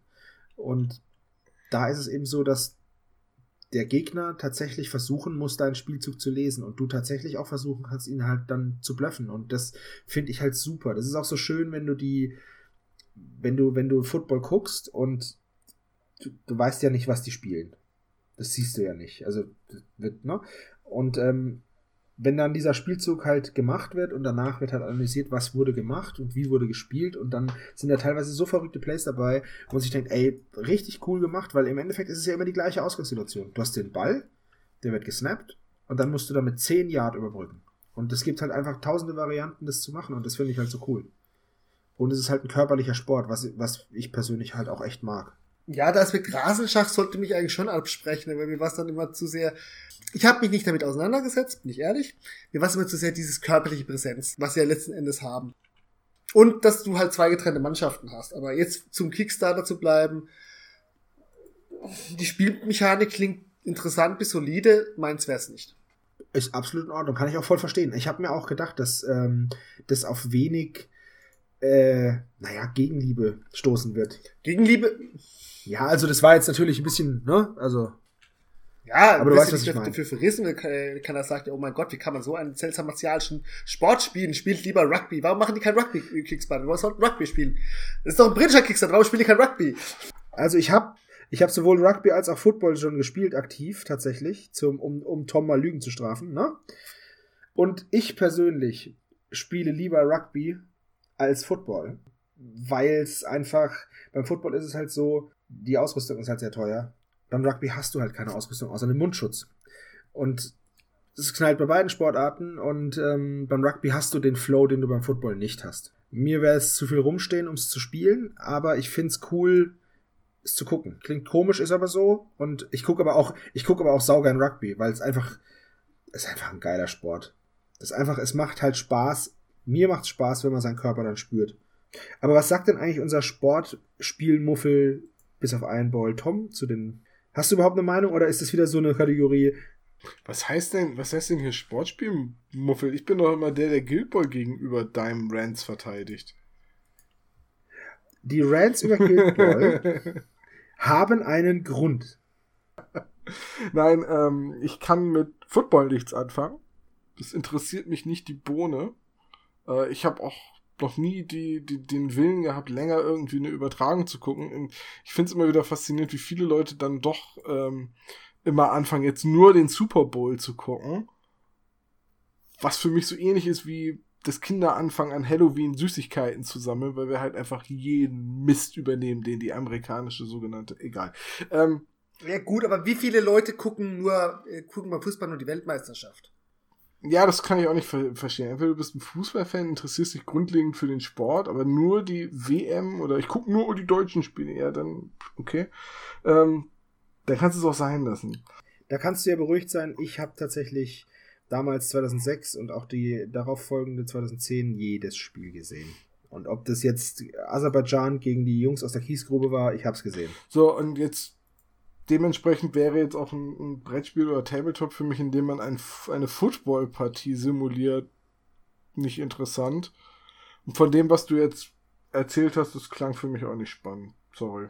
Das macht ja nichts. Also auch dieses, selbst wenn du sagst, es, ist, äh, es gibt ja Strategien und die muss man dann spielen und man muss das irgendwie beim Gegner rauslesen, das klang für mich ehrlich gesagt ziemlich öde. ist, ähm, wundert mich nicht, dass du das so siehst. Du hast ja auch keine Ahnung. Nein, das sage ich gar nicht. Das ist halt, das Es ist macht halt Spaß, Maga. Was. Ich bin ein Magger. Es ist auch Maga Botato. oder nicht? Daher kommt es nämlich. Daher kommt das Maga. Also es hat mich jetzt nicht verwundert, dass ihr das so seht. Ich habe damit fest gerechnet. Ja, ich kann ja auch deine, deine Liebe zum Wrestling überhaupt nicht nachvollziehen. Rumble Slam ist auch ein super witziges Spiel. Übrigens. Das mag, da, das mag sein, äh, das würde ich wahrscheinlich sogar noch spielen, weil das ist, das war doch das mit diesen, wo auch so Charaktere gab, die so ein bisschen an Luchador was äh, an, angelehnt sind. ne? Genau, genau. Das- das- super witzig Das, gemacht. das würde ich tatsächlich sogar spielen. Das hat aber irgendwie, äh, ich kann mit diesen tatsächlichen Wrestlern und den Wrestling übertragen und so halt einfach auch überhaupt nichts anfangen. Ja, das ist einfach, ich weiß nicht, vielleicht bin ich einfach empfänglich für amerikanischen Kram. Ich weiß, ich weiß es nicht. Also ich weiß noch, ein, ein guter Freund von mir aus der Grundschule, der hatte halt damals von seinen Brüdern diese ganzen Wrestling-Action-Figuren geerbt und er hatte sie alle. Hulk Hogan, den Undertaker, den, So, und jetzt bin ich gespannt, ob der noch Ma einfällt, Money. Money Man? Gab, gab es einen Money Man? Nein, aber der hieß äh, Million Dollar Man, Ted DiBiase. Ja, genau, der Million Dollar Man. Dann gab es auch noch hier Randy Savage? Nee. Doch, ist tatsächlich richtig, ist Macho Man Randy Ja, Savage. genau. Und, und die hatte er alle. Und boah, waren die mir Geil. damals schon egal. Ich habe tatsächlich auch noch welche von den Figuren. Und ähm, ja, ich äh, gucke heute noch Wrestling und ähm, nenne es nicht mal ein Guilty Pleasure, weil Wrestling ist doch im Spaß. Prinzip so wie GZSZ, nur mit muskulösen Männern, die so tun, als würden sie sich hauen. Ja, so sagt es natürlich jeder, der äh, nie Wrestling guckt und dann despektierliche Kom äh, Kommentare darüber abgibt. Ja, Ja, ja, klar, natürlich, das ist ja auch Nein, meine es ist, Rolle. es ist schon, es ist schon, es hat schon einen, ich weiß, Tom, es hat schon einen Soap-Opera-Charakter, natürlich. Und ähm, ich mache mich auch immer ein bisschen drüber lustig, indem ich sage, Wrestling ist so ein Schwachsinn, da kämpfen halbnackte Männer um einen Gürtel und keiner hat eine Hose an. das ist eine schöne Zusammenfassung. ja, aber ich, ich, ich find's einfach super geil. Also ich liebe Wrestling und ähm, das hat sich, seitdem ich mein erstes Wrestling-Match gesehen habe, was ich, woran ich mich nicht mehr, mehr erinnern kann, weil es einfach, ich war acht oder so. Ich kann mich da nicht mehr dran erinnern, aber ich habe seitdem eine große Liebe für diesen Sport, ähm, weil nichts anderes ist. Es ist halt Sports Entertainment, aber es ist nun mal ein Sport. Äh, heb einfach mal jemanden deiner Größe hoch, stell ihn über den Kopf und geh dann in die Knie und dann wirf ihn aus dem Ring. Und wenn du das geschafft hast und sagst, oh, es war voll einfach, dann sage ich, okay, ist kein Sport. Also ich habe ja damals, wenn ich von der Schule nach Hause gekommen bin, immer DSF angemacht. Das konnte man damals noch gucken, weil die haben auch mal was anderes als sexy Sportclips und Poker gezeigt. Richtig. Vor allem, wenn man, wenn man mittags von der Schule heimkommt, Äh, dann, da, da läuft heutzutage Poker und nachts laufen dann sexy Sportclips. Nein, ich habe immer Takeshis Castle, äh, American Gladiators und Monster Trucks gesehen. Und seltsamerweise sogar nicht abgeschaltet, wenn dann äh, die Lumberjacks-Meisterschaften losgingen und ich erwachsene Männer dabei zugeguckt habe, wie sie Holzscheiben absägen. Genau, und dieses Programm hieß Action 5 und auch ich habe das geguckt. Ja, so, also von daher so, so amerikanische Kultur in Anführungszeichen. So Monster Trucks und American Gladiators, das habe ich als Kind auch gerne gesehen, aber trotzdem hat mich Wrestling irgendwie nie fasziniert. Aber vielleicht, vielleicht weil ich auch einfach nie Berührungspunkte damit hatte. American Gladiators habe ich noch geguckt, als die noch auf Super RTL kamen. War das vor oder nach der DSF-Zeit? Ich weiß es nicht. Vor. Ich bin älter als du, Tom. Ja, jetzt aber auch nicht so viel. Du, Leute, ich, ich glaube sogar, dass das auf Tele 5 kam. Also die Action Oh, ja. 5 kam Das auf könnte Tele wirklich 5. Tele 5 gewesen sein. Aber Sogar zu Tele- Tele 5, als, ich noch keinen, als wir noch keinen Satelliten hatten. Das habe ich bei Andrew mal geguckt, ja. Ja, aber Tele 5 konnte ich nicht gucken. Ah. Ja, ja, damals. wir hatten ja nichts. Wir hatten ja ja nichts. Als das Internet noch komische Geräusche gemacht hat. Es war ja auch alles kaputt nach dem Vietnamkrieg. Was willst du machen? War ja nichts mehr da. So ist das. Nee, aber das war schon immer so lustig mit diesen, mit diesen riesen Wattestäbchen-Bobbel. Das hieß The Joust. Ich kann da stundenlang. Ähm, Atlas 4 war das mit diesen Stahlkugeln, wo man auf diesen Hubbel drauf musste. Dann gab's das Spiel mit den Ringen, wie hieß denn das? Es gab noch dieses Spiel, wo man äh, um die Wette hangeln musste. Ja, genau, das meine An ich, den ja. Ringen. Oh, das war, das war, Ja, genau. das gab's, echt auf die Arme. Also dann gab's Respekt The Leute, Wall, wo sie da hochklettern mussten gegen den Gladiator, ähm, haben gestartet und der Gladiator hat sie verfolgt. Dann gab's natürlich das Lieblingsspiel aller, Assault, wo dann, wo der Gladiator oben stand und mit einer Knarre auf den runtergeballert hat und der musste mit der Knarre zurückschießen. Ja, ja, und der hatte nur so, so Winzknarren. Ähm, und dann gab's natürlich den Eliminator ganz zum Schluss. Ja, da- das war doch so ein Labyrinth, wo sie durchrennen mussten, oder? Ja, also so eine Strecke, genau, wo sie dann, wo dann zwei Contender gegeneinander angetreten sind. Das eigentlich schöne American Gladiators war ja, die männlichen Teilnehmer waren immer schön durchtrainierte Athleten und die Frauen immer die schöne Bikini-Figur. Ja, so wie das sein musste damals. Aber die Frauen von der, von den Frauen, da gab's eine, die hieß Jazz, von der hätte ich mir auch nicht verprügeln lassen wollen. Breakthrough and Conquer gab's noch. Kennt ihr noch Breakthrough and Conquer, wo man, wo man einen Football, ähm, also einen Touchdown scoren musste? Das war richtig schwer. Und The Gauntlet gab's auch noch, wo man äh, durch so eine Rinne rennen musste und an drei Gladiatoren vorbei musste und die hatten verschiedene Waffen, um dich davon abzuhalten. Auch diesen, diesen großen Q-Tip, also diesen, diesen The Joust, ähm, Stock. Ah, das war schon echt geil. Warum gibt's die Show nicht mehr? Es gab dann auch noch mal European Gladiators Oh Gott. ähm, mit mit verschiedenen Nationalitäten. Da waren auch, ein Deu waren auch Deutsche dabei. Ich habe mich damals schon gefragt, ob das, als ich das geguckt habe, das war ja alles nur noch Wiederholung, was irgendwas in die USA mal in den 60ern produziert wurde, ne? In den 60ern. Nee, aber das war doch damals schon nicht mehr aktuell, als das hier lief, oder war das? Weiß ich gar nicht. Ich könnte, ich könnte jetzt mal kurz live recherchieren. Nee, lass mal, lass ich, mal, lass mal beim Tabletop-Kram weitermachen. Okay, und dabei kann ich. Oh, es wäre natürlich. Stellt euch mal vor, es gäbe ein American Gladiator Brettspiel. Warum gibt's denn das noch nicht? Ich sollte mal irgendwo anrufen und fragen. Ich sollte mal irgendwo anrufen und fragen, warum es das noch nicht gibt. Am Ende mache ich selber. Okay, sie lief von 1989 bis 96, also waren es definitiv nur noch Wiederholungen dem. Ah, das war super. Laser, Nitro. Wie hieß sie noch? Gemini hieß der Schwarze. Turbo. Im Es gab noch Wikipedia-Artikel ist eine ganze Liste. Kannst du dir nachher durchlesen. Ich hätte bei den ganzen silbernen Spandex echt gedacht, es wäre noch mehr 80er gewesen. Hui. Weibliche Gladiatoren, männliche. Also wen hatte ich noch? Das sind aber nicht die. Das sind aber nicht die Gladiators. Also ich glaube, Blaze gab's noch bei den Frauen. Blaze war aber. Blaze war eine Frau. Blaze, Jazz, glaube ich. Phoenix. Liebe Zuhörer von Magabotato, wenn ich gewusst hätte, welches Fass ich damit aufmache, hätte ich gepflegt meine Klappe gehalten. Tja, so ein Pech. Sebo, ich glaube, wir äh, verschieben das auf später, oder? Also pass auf, das letzte Mal habe ich über Kinderserien geredet. Ja? Und da wollten alle diesen Kinderserien-Podcast.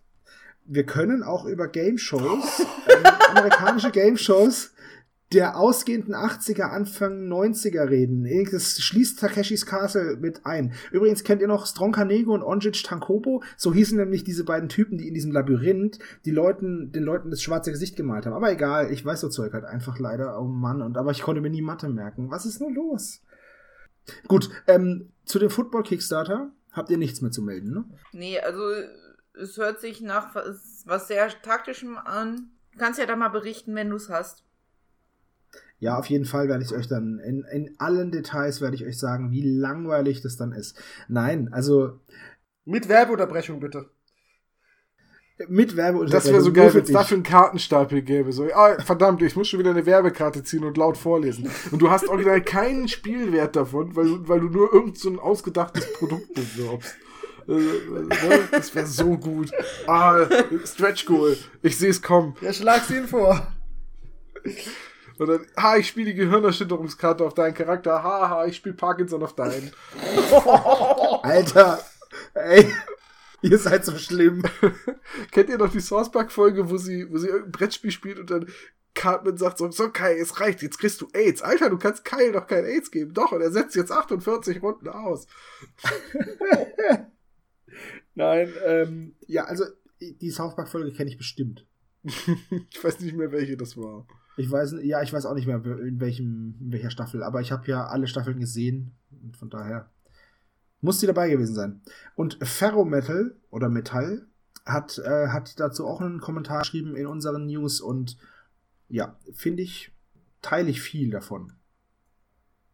An sich eine interessante Idee, aber ob sich dafür ein Abnehmer findet, Tabletop ergreifend, denke ich eher zu Blood Bowl oder Guild Ball, auch wenn sich letzteres eher an Fußball orientiert. Denke ich.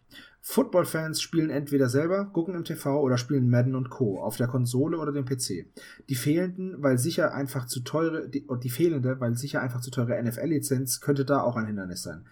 Andererseits kann ich mir vorstellen, dass es dafür durchaus einen Markt gibt. Supoteo oder Tipkick sind ja auch sehr beliebt. Wenn man zum Beispiel, wie oben beschrieben, quasi ein Playbook erstellt und dies dann gut auf dem, auf dem Spiel umgesetzt wird, wäre es für Football-Fans durchaus interessant. Auf jeden Fall einer der interessanteren Sport-Tabletop-Kickstarter und für mich persönlich auch interessanter als Blood Bowl. So, also ich sehe das, ich sehe das ähnlich. Hast du gut gemacht, Ferro. Ich finde, das ist ein schönes Schlu Schlusswort. Schlusswort für was? Für den ganzen? Nee, wir für, haben was, ne? für diesen Kickstarter. Wir haben jetzt noch Okay. eine News. Und haben wir zwischendrin noch einen Einspieler? Wir hören mal rein, ob wir noch was haben. Moin, Gregor hier. Ähm, auch von mir natürlich der gewünschte Einspieler. 2017 war für mich, was das Hobby und was Magabotato angeht, ein recht ereignisreiches Jahr. Ich bin zum Posten des de facto Chefredakteurs gekommen wie die Jungfrau zum Kinde, ähm, da ja leider unsere alten Hasen zum Teil das Team verlassen haben. Wir haben neue Leute dazu gewonnen, was mich sehr freut, mit denen ich auch sehr, sehr gerne zusammenarbeite. Was das nächste Jahr bringt, wissen wir, glaube ich, alle noch nicht so richtig. Spieltechnisch, ich habe mal wieder festgestellt, ich bin dann doch der vom Dennis, äh, also vom Dice Dennis beschriebene Hobby-Schmetterling, alles Mögliche ausprobieren, bei wenigen Sachen wirklich bleiben. Was bedeutet, ich habe mal wieder zu tun, Dinge loszuwerden. Und GW hat dann entgegen jeglicher guten Schrägstrich äh, schlechten Vorsätze doch wieder Geld von mir gesehen. Ich habe mir Necromunda zugelegt, ich habe mir ein paar Space Marine Figuren zugelegt, um für 30k Sachen zu bemalen. Ansonsten bleibt mir eigentlich nicht viel zu sagen. Zu Weihnachten habe ich mir jetzt fürs Tabletop eher nichts gewünscht, werde ich auch nichts kriegen. Ich würde sagen, wir hören uns und lesen uns im kommenden Jahr. Vielen Dank für die Treue und Rinjahauen, Wiederschauen. So, vielen Dank für diese warmen Worte. Und dann kommen wir jetzt zu unserem allerletzten Newspunkt für heute. Und das ist Daddy's Girl, Daddy's Little Girl von Andrea Miniatures. Ja, das ist, ich habe es nicht rausgesucht, ich sag's jetzt trotzdem, das ist eine Nachempfindung von Harley Quinn aus dem letzten Film Suicide Squad, da verkörpert von Margot Robbie. Figur im 1 zu 32 bzw. 1 zu 24, Maßstab kostet bemalt, fertig 159 bzw. 250 und unbemalt 34 respektive 42 Euro. Enthält wohl Metall- und Resinteile. Ein unfassbar originalgetreues Modell. Ja. Ja. Also ich hab's rausgesucht, ist ja auch genau die Pose. Ich hatte das Gefühl, als hätte ich das irgendwo schon mal gesehen. Aber für mich hat diese. Ja, im Film. Nein. Auch, auch wirklich als Modell oder als Figur. Und ich glaube nicht, dass es ein Teaser von Andrea war, weil ich war total überrascht, dass es von Andrea ist. Diese News hat für mich zwei Ebenen. Erstens, ich habe ja so einen gewissen Ruf. Und dazu gehört ja auch, dass ich sehr gerne über Andrea Miniatures lästere. Diese Figur versöhnt mich ein klein wenig mit Andrea Miniatures, weil sie mich gezwungen hat, mir ihr Sortiment mal ein bisschen anzugucken und ihre ganzen Pin-Ups und anderen Frauenfiguren zu finden, die ich nicht alle so toll finde, aber ja, die Figur spricht mich an. Punkt. Die ist toll. Mir fehlen da irgendwie die Hakenkreuze. Also, ganz ehrlich, ich habe mich über das SS-Farbset von Andrea Minischers vor einem Jahr aufgeregt. Ich habe mich über die News damals aufgeregt, die so durch die Decke ging und die andere News, die eben ziemlich unter dem Radar lief. Und ja, sie veröffentlichen viel aus ihrer Eisernen Kreuzreihe. Aber tatsächlich, ihre schlimmste Figur fand ich noch nicht mal ähm, eine von ihren ähm, Zweiten Weltkriegsfiguren. Sondern, die ist auch leider gut gemacht, eine von ihren Girls, nicht ihre Pin-Up-Figuren. Ihre Pin-Up-Figuren sind sehr geschmacksvoll. Klassische 50er Jahre, Dralle Maid Pin-Ups. Klassischen, sehr klassische Posen. Nicht mein Fall, aber da findet man Liebhaber dafür. Sondern tatsächlich unter ihren Girls, das sind viele Frauen, die auch ein bisschen sexy ist, ihr eines ähm, Spanish, äh, genau die Spanish Belle, wo ich mich ein klein wenig an Brother Winnie äh, ähm, erinnert fühlte. Nur dass Brother Winnie nicht normalerweise in 1 zu 16 oder 1 zu 32 knetet. Da werde ich jetzt direkt mal auf der Seite nachgucken, wie die aussieht. Die Figur ist technisch gut. Ich finde auch sie künstlerisch nicht schlecht. Sie ist mir nur ein klein wenig zu, hm, sagen wir es mal, offen. Äh, ja, ich glaube, ich weiß, was du meinst. Also ich muss ganz ehrlich sagen, ja, ich brauche auf bisschen zu offen, Trollolol. ich brauche auf äh, Miniaturen brauche ich keine primären weiblichen Geschlechtsorgane. Nicht in dem Maßstab. Ja, doch, das ist schon. Alter, ey. Ach, bei dem Gesicht hätten sie auch ein anderes primäres Geschlechtsorgan draufbauen können. Oh, ja, aber Ist das ein Scheiß, ey. Gmail of the Future Past oder was? Oh, ist das furchtbar, ja. Ich weiß, was du meinst, Christian. Ich bin da auch ganz bei dir. Ich, ich muss aber sagen, ich finde auch Margot Robbie da nicht so gut getroffen. Also vom Gesicht her. Der Rest ist sehr nah dran an dem Kostüm aus dem Film, um den ich weder den Hype um die Figur noch um die Darstellung der Figur noch um die Rolle so richtig nachvollziehen konnte. Also ich hatte irgendwie das Gefühl, das waren einfach alles nur so, ja, so Fanservice, dass alle so abgegangen sind auf eine sexy Harley Quinn. War Harley Quinn nicht immer schon sexy? Ach, ich weiß nicht, bei der Batman Animated Series in ihrem komischen Harlequin-Outfit würde ich sie jetzt nicht als so sexy bezeichnen. Ja, Ja, aber, sowas aber nicht. sie war schon, also ich mochte sie von Anfang an und genau deswegen, der ganze Charakter hat mich angesprochen. Die schönste Harley Quinn Darstellung, finde ich, ist ähm, immer noch eine von Night Models. Die, ach, Die mit dem Hammer? nein, oder? Wobei das, nee, nee, nicht die, nicht die Klasse, also nicht die im Harlequin-Kostüm, sondern die, die sich an von, von den frühen Arkham-Spielen orientiert. Nicht Ach mit dem Gott, plissierten Minirock, sondern ähm, die mit dem, ich sag mal, diesem, Pun diesem, diesem punkigen Outfit. Das ist, glaube ich, die aus Asylum, ne? Also ich finde ich find immer noch bei der klassischen Harley aus, aus äh, den ganz anfänglichen Filmen mit den Bommeln am Kopf. Ja, Die finde ich immer noch am toll. coolsten. Und wenn ich mal, mal irgendwann, irgendwann mal dazu komme, eine Harley Quinn Sammlung zuzulegen, weil ich die Figur so mag, ich habe keinen einzigen Harley Quinn äh, Comic, da muss auch die klassische Animated Series rein. Aber mich, ich mag Harley Quinn als Charakter, wie sie aufgebaut ist, der ganze, ganze drumrum. Und die Margaret Robbie Darstellung hier, ja, finde ich auch gut. Also für mich war das äh, das Beste an dem Film noch. Äh, Ja gut, der Film war halt, für mich war das Beste an dem Film der Trailer unterlegt mit der Musik von Queen. Ja, okay, ja, der Trailer war wirklich sehr, Der Ja. Trailer war der Hammer. ja, Der Joker war, zulet war, war der letzte Mist. Und also in meinen Augen, ne? Jedem das seine. Aber mir hat's gar nicht gefallen. Ich bin ja kein Filmkritiker und ich weiß nicht. Also, wenn was explodiert und ich zwei Stunden gut unterhalten wurde, dann denke ich mir, ja gut, komm, ist okay. Aber wenn ich den im Kino gesehen hätte, was ich nicht habe, dann hätte ich mich geärgert, glaube ich. Weil da wurde ein riesen Hype gemacht und dann im Endeffekt Leute installiert wie Captain Boomerang. Alter, what? Oder Slipknot, der, der dann nicht mal eine Vorstellung bekommt, sondern einfach da ist und stirbt. Aber Captain Boomerang ich süß fand. Das hat einen Ja, Captain Boomerang und ist so. doch dieser, Captain Boomerang ist doch der Typ, der, dieser Australier mit dem Backenbart, ne? Ja. Ja, der ist schon cool, aber wieso, wieso engagiere ich jemanden, der super guten krummen Stock werfen kann? Warum nehme ich nicht noch irgendeinen Navy Seal? Gibt's da keinen gerade oder? Weil der Sachen machen kann, die kein Navy Seal machen kann. Der kann um die Ecke Er kann einen krummen Stock werfen. Er kann eine einen krummen Stock um die Ecke werfen. Ja, und bei Wanted können sie auch um die Ecke schießen. Ja, ich aber Wanted ist anderes, ist anderes Universum. Nein, also, oh, ich habe mich heute wieder zu viel mit Watchmen auseinandergesetzt. Es gibt schon Gründe, warum du jetzt lieber einen Superhelden dabei hast, als jetzt irgendwie noch einen weiteren Seal. Von denen haben sie nicht schon auch genug dabei. Ja, natürlich. Na, natürlich gibt's dafür Gründe, dramaturgischer Natur, aber keine logischen Gründe. Kommen hier nicht mit Superhelden und Logik. Doch, das muss möglich sein. Und wenn ich, ne, wenn ich da jemanden hingeschickt hätte, dann wär's Lobo gewesen, okay? Lobo, der geht da rein, macht alles kaputt. Müssen sie erst haben, müssen erst mal beweisen, dass der in diesem Serienuniversum existiert. Lobo ist DC. Das heißt ja nicht, dass er in der DC-Welt auftaucht. Alter, Lobo ist. Lobo ist die coolste Socke überhaupt. Wie schon gesagt, ich bin kein Comic-Fan. Ich habe daheim genau drei Comics. Wenn einer davon Lobo ist, dann ist alles gut. Felice, du noch was zur lieben Figur? Oder zu Andrea Miniatures? Also, Andrea Miniatures, ich mochte sie vorher nicht. Diese Figur mochte sie dann. Dann habe ich wieder angefangen nachzufänken, habe bei ihnen viel schönes Zeug gefunden und noch mehr Zeug gefunden, was mich wirklich halt einfach nicht anspricht. Da, ich mag manchmal schon Großfiguren, auch wenn ich kein Maler bin. Muss jetzt aber auch wirklich nicht alles sein.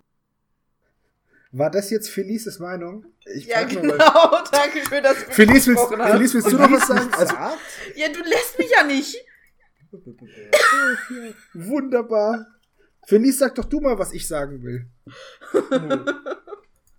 Ich liebe Nein. sie für ihre konträre Meinung.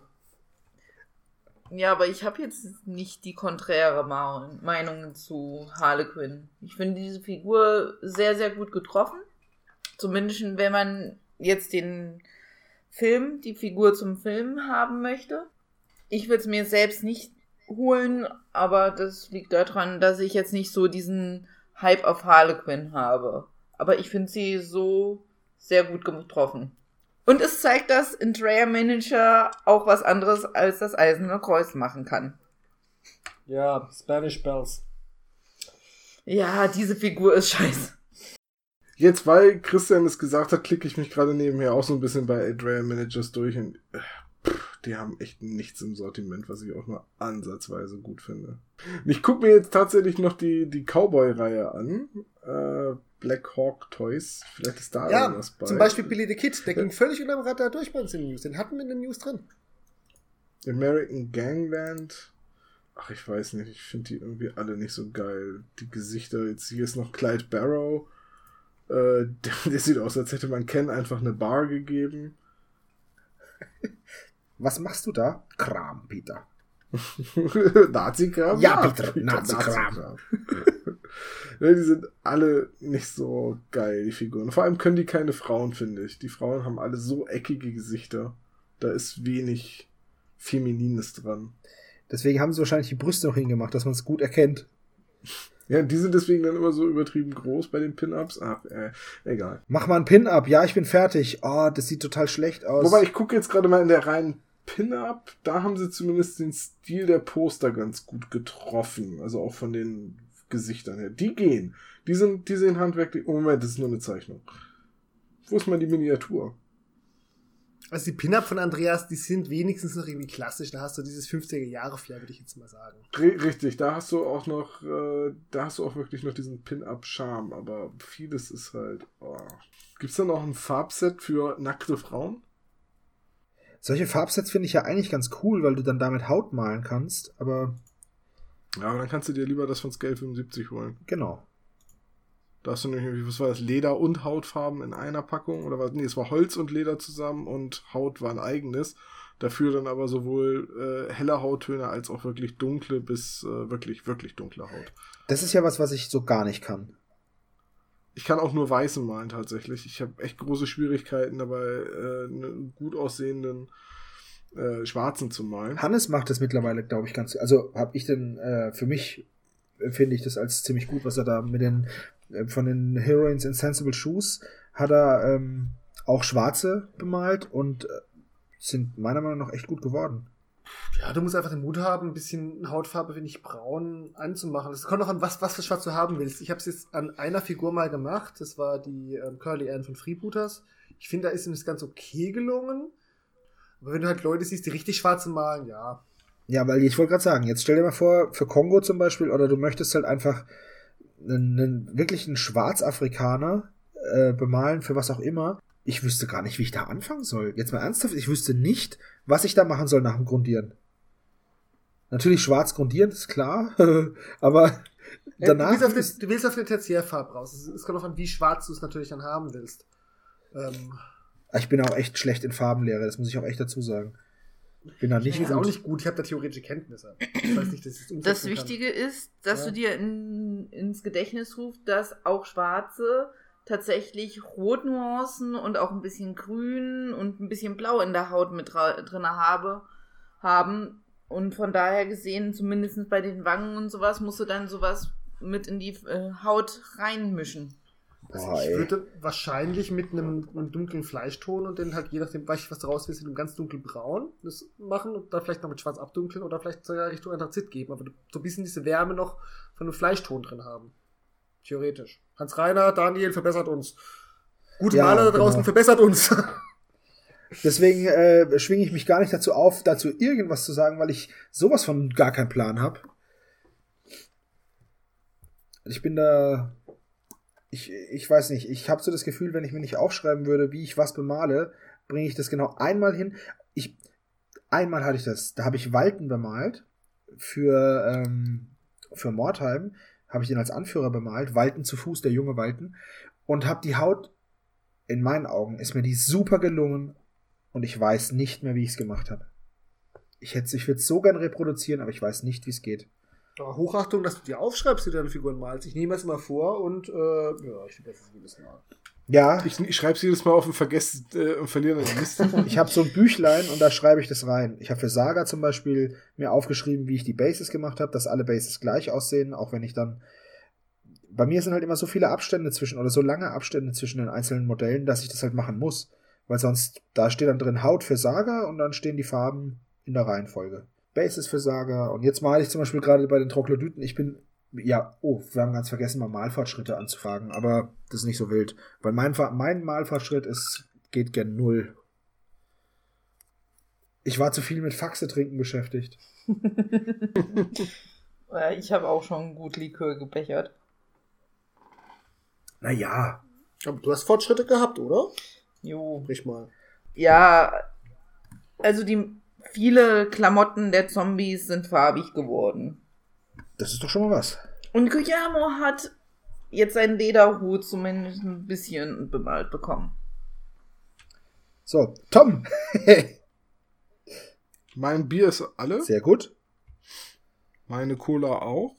Schlecht, damit hast du das Bier gekontert. Naja, da frage ich mich, was du überhaupt getrunken hast, aber gut, das musst du selber wissen.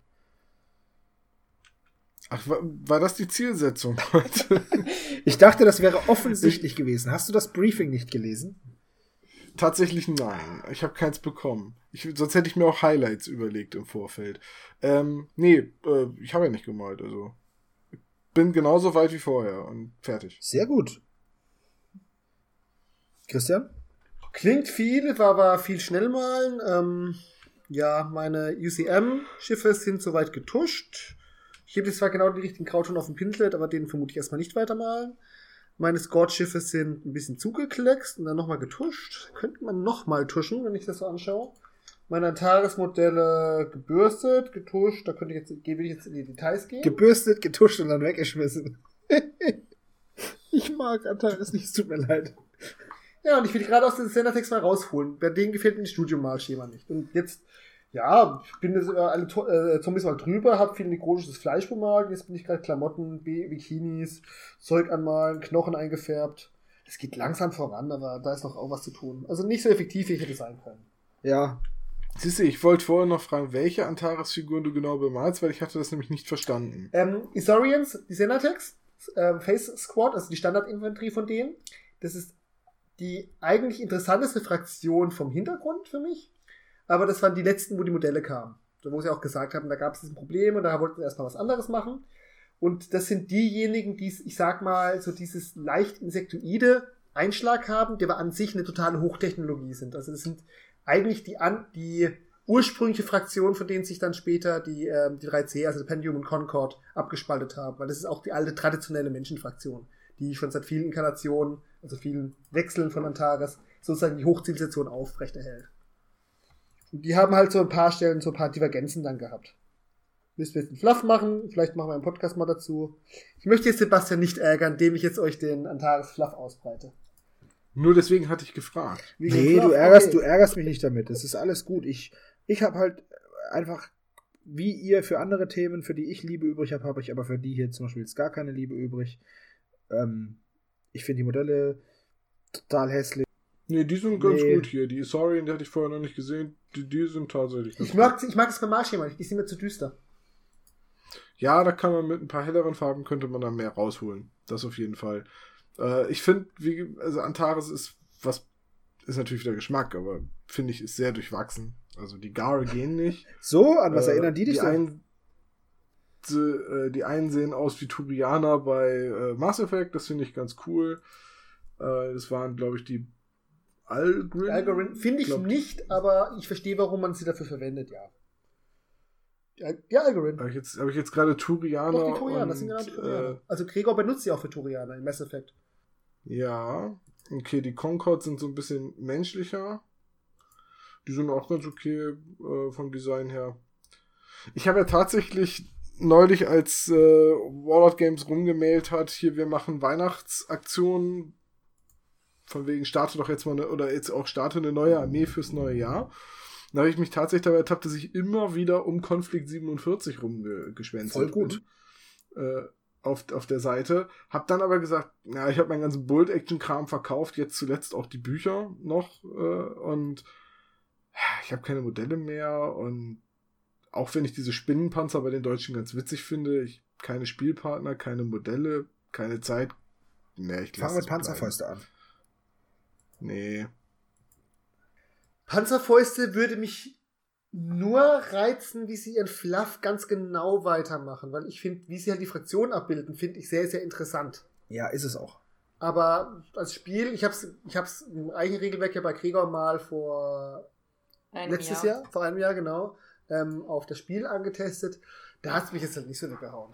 Ja, ich bin jetzt auch mal gespannt aufs Regelwerk und wenn mir das Regelwerk dann tatsächlich nicht zusagen wird, ich finde die Modelle einfach super, dann spiele ich halt einfach nach Bolt-Action-Regeln oder nach Konflikt 47-Regeln oder was auch immer.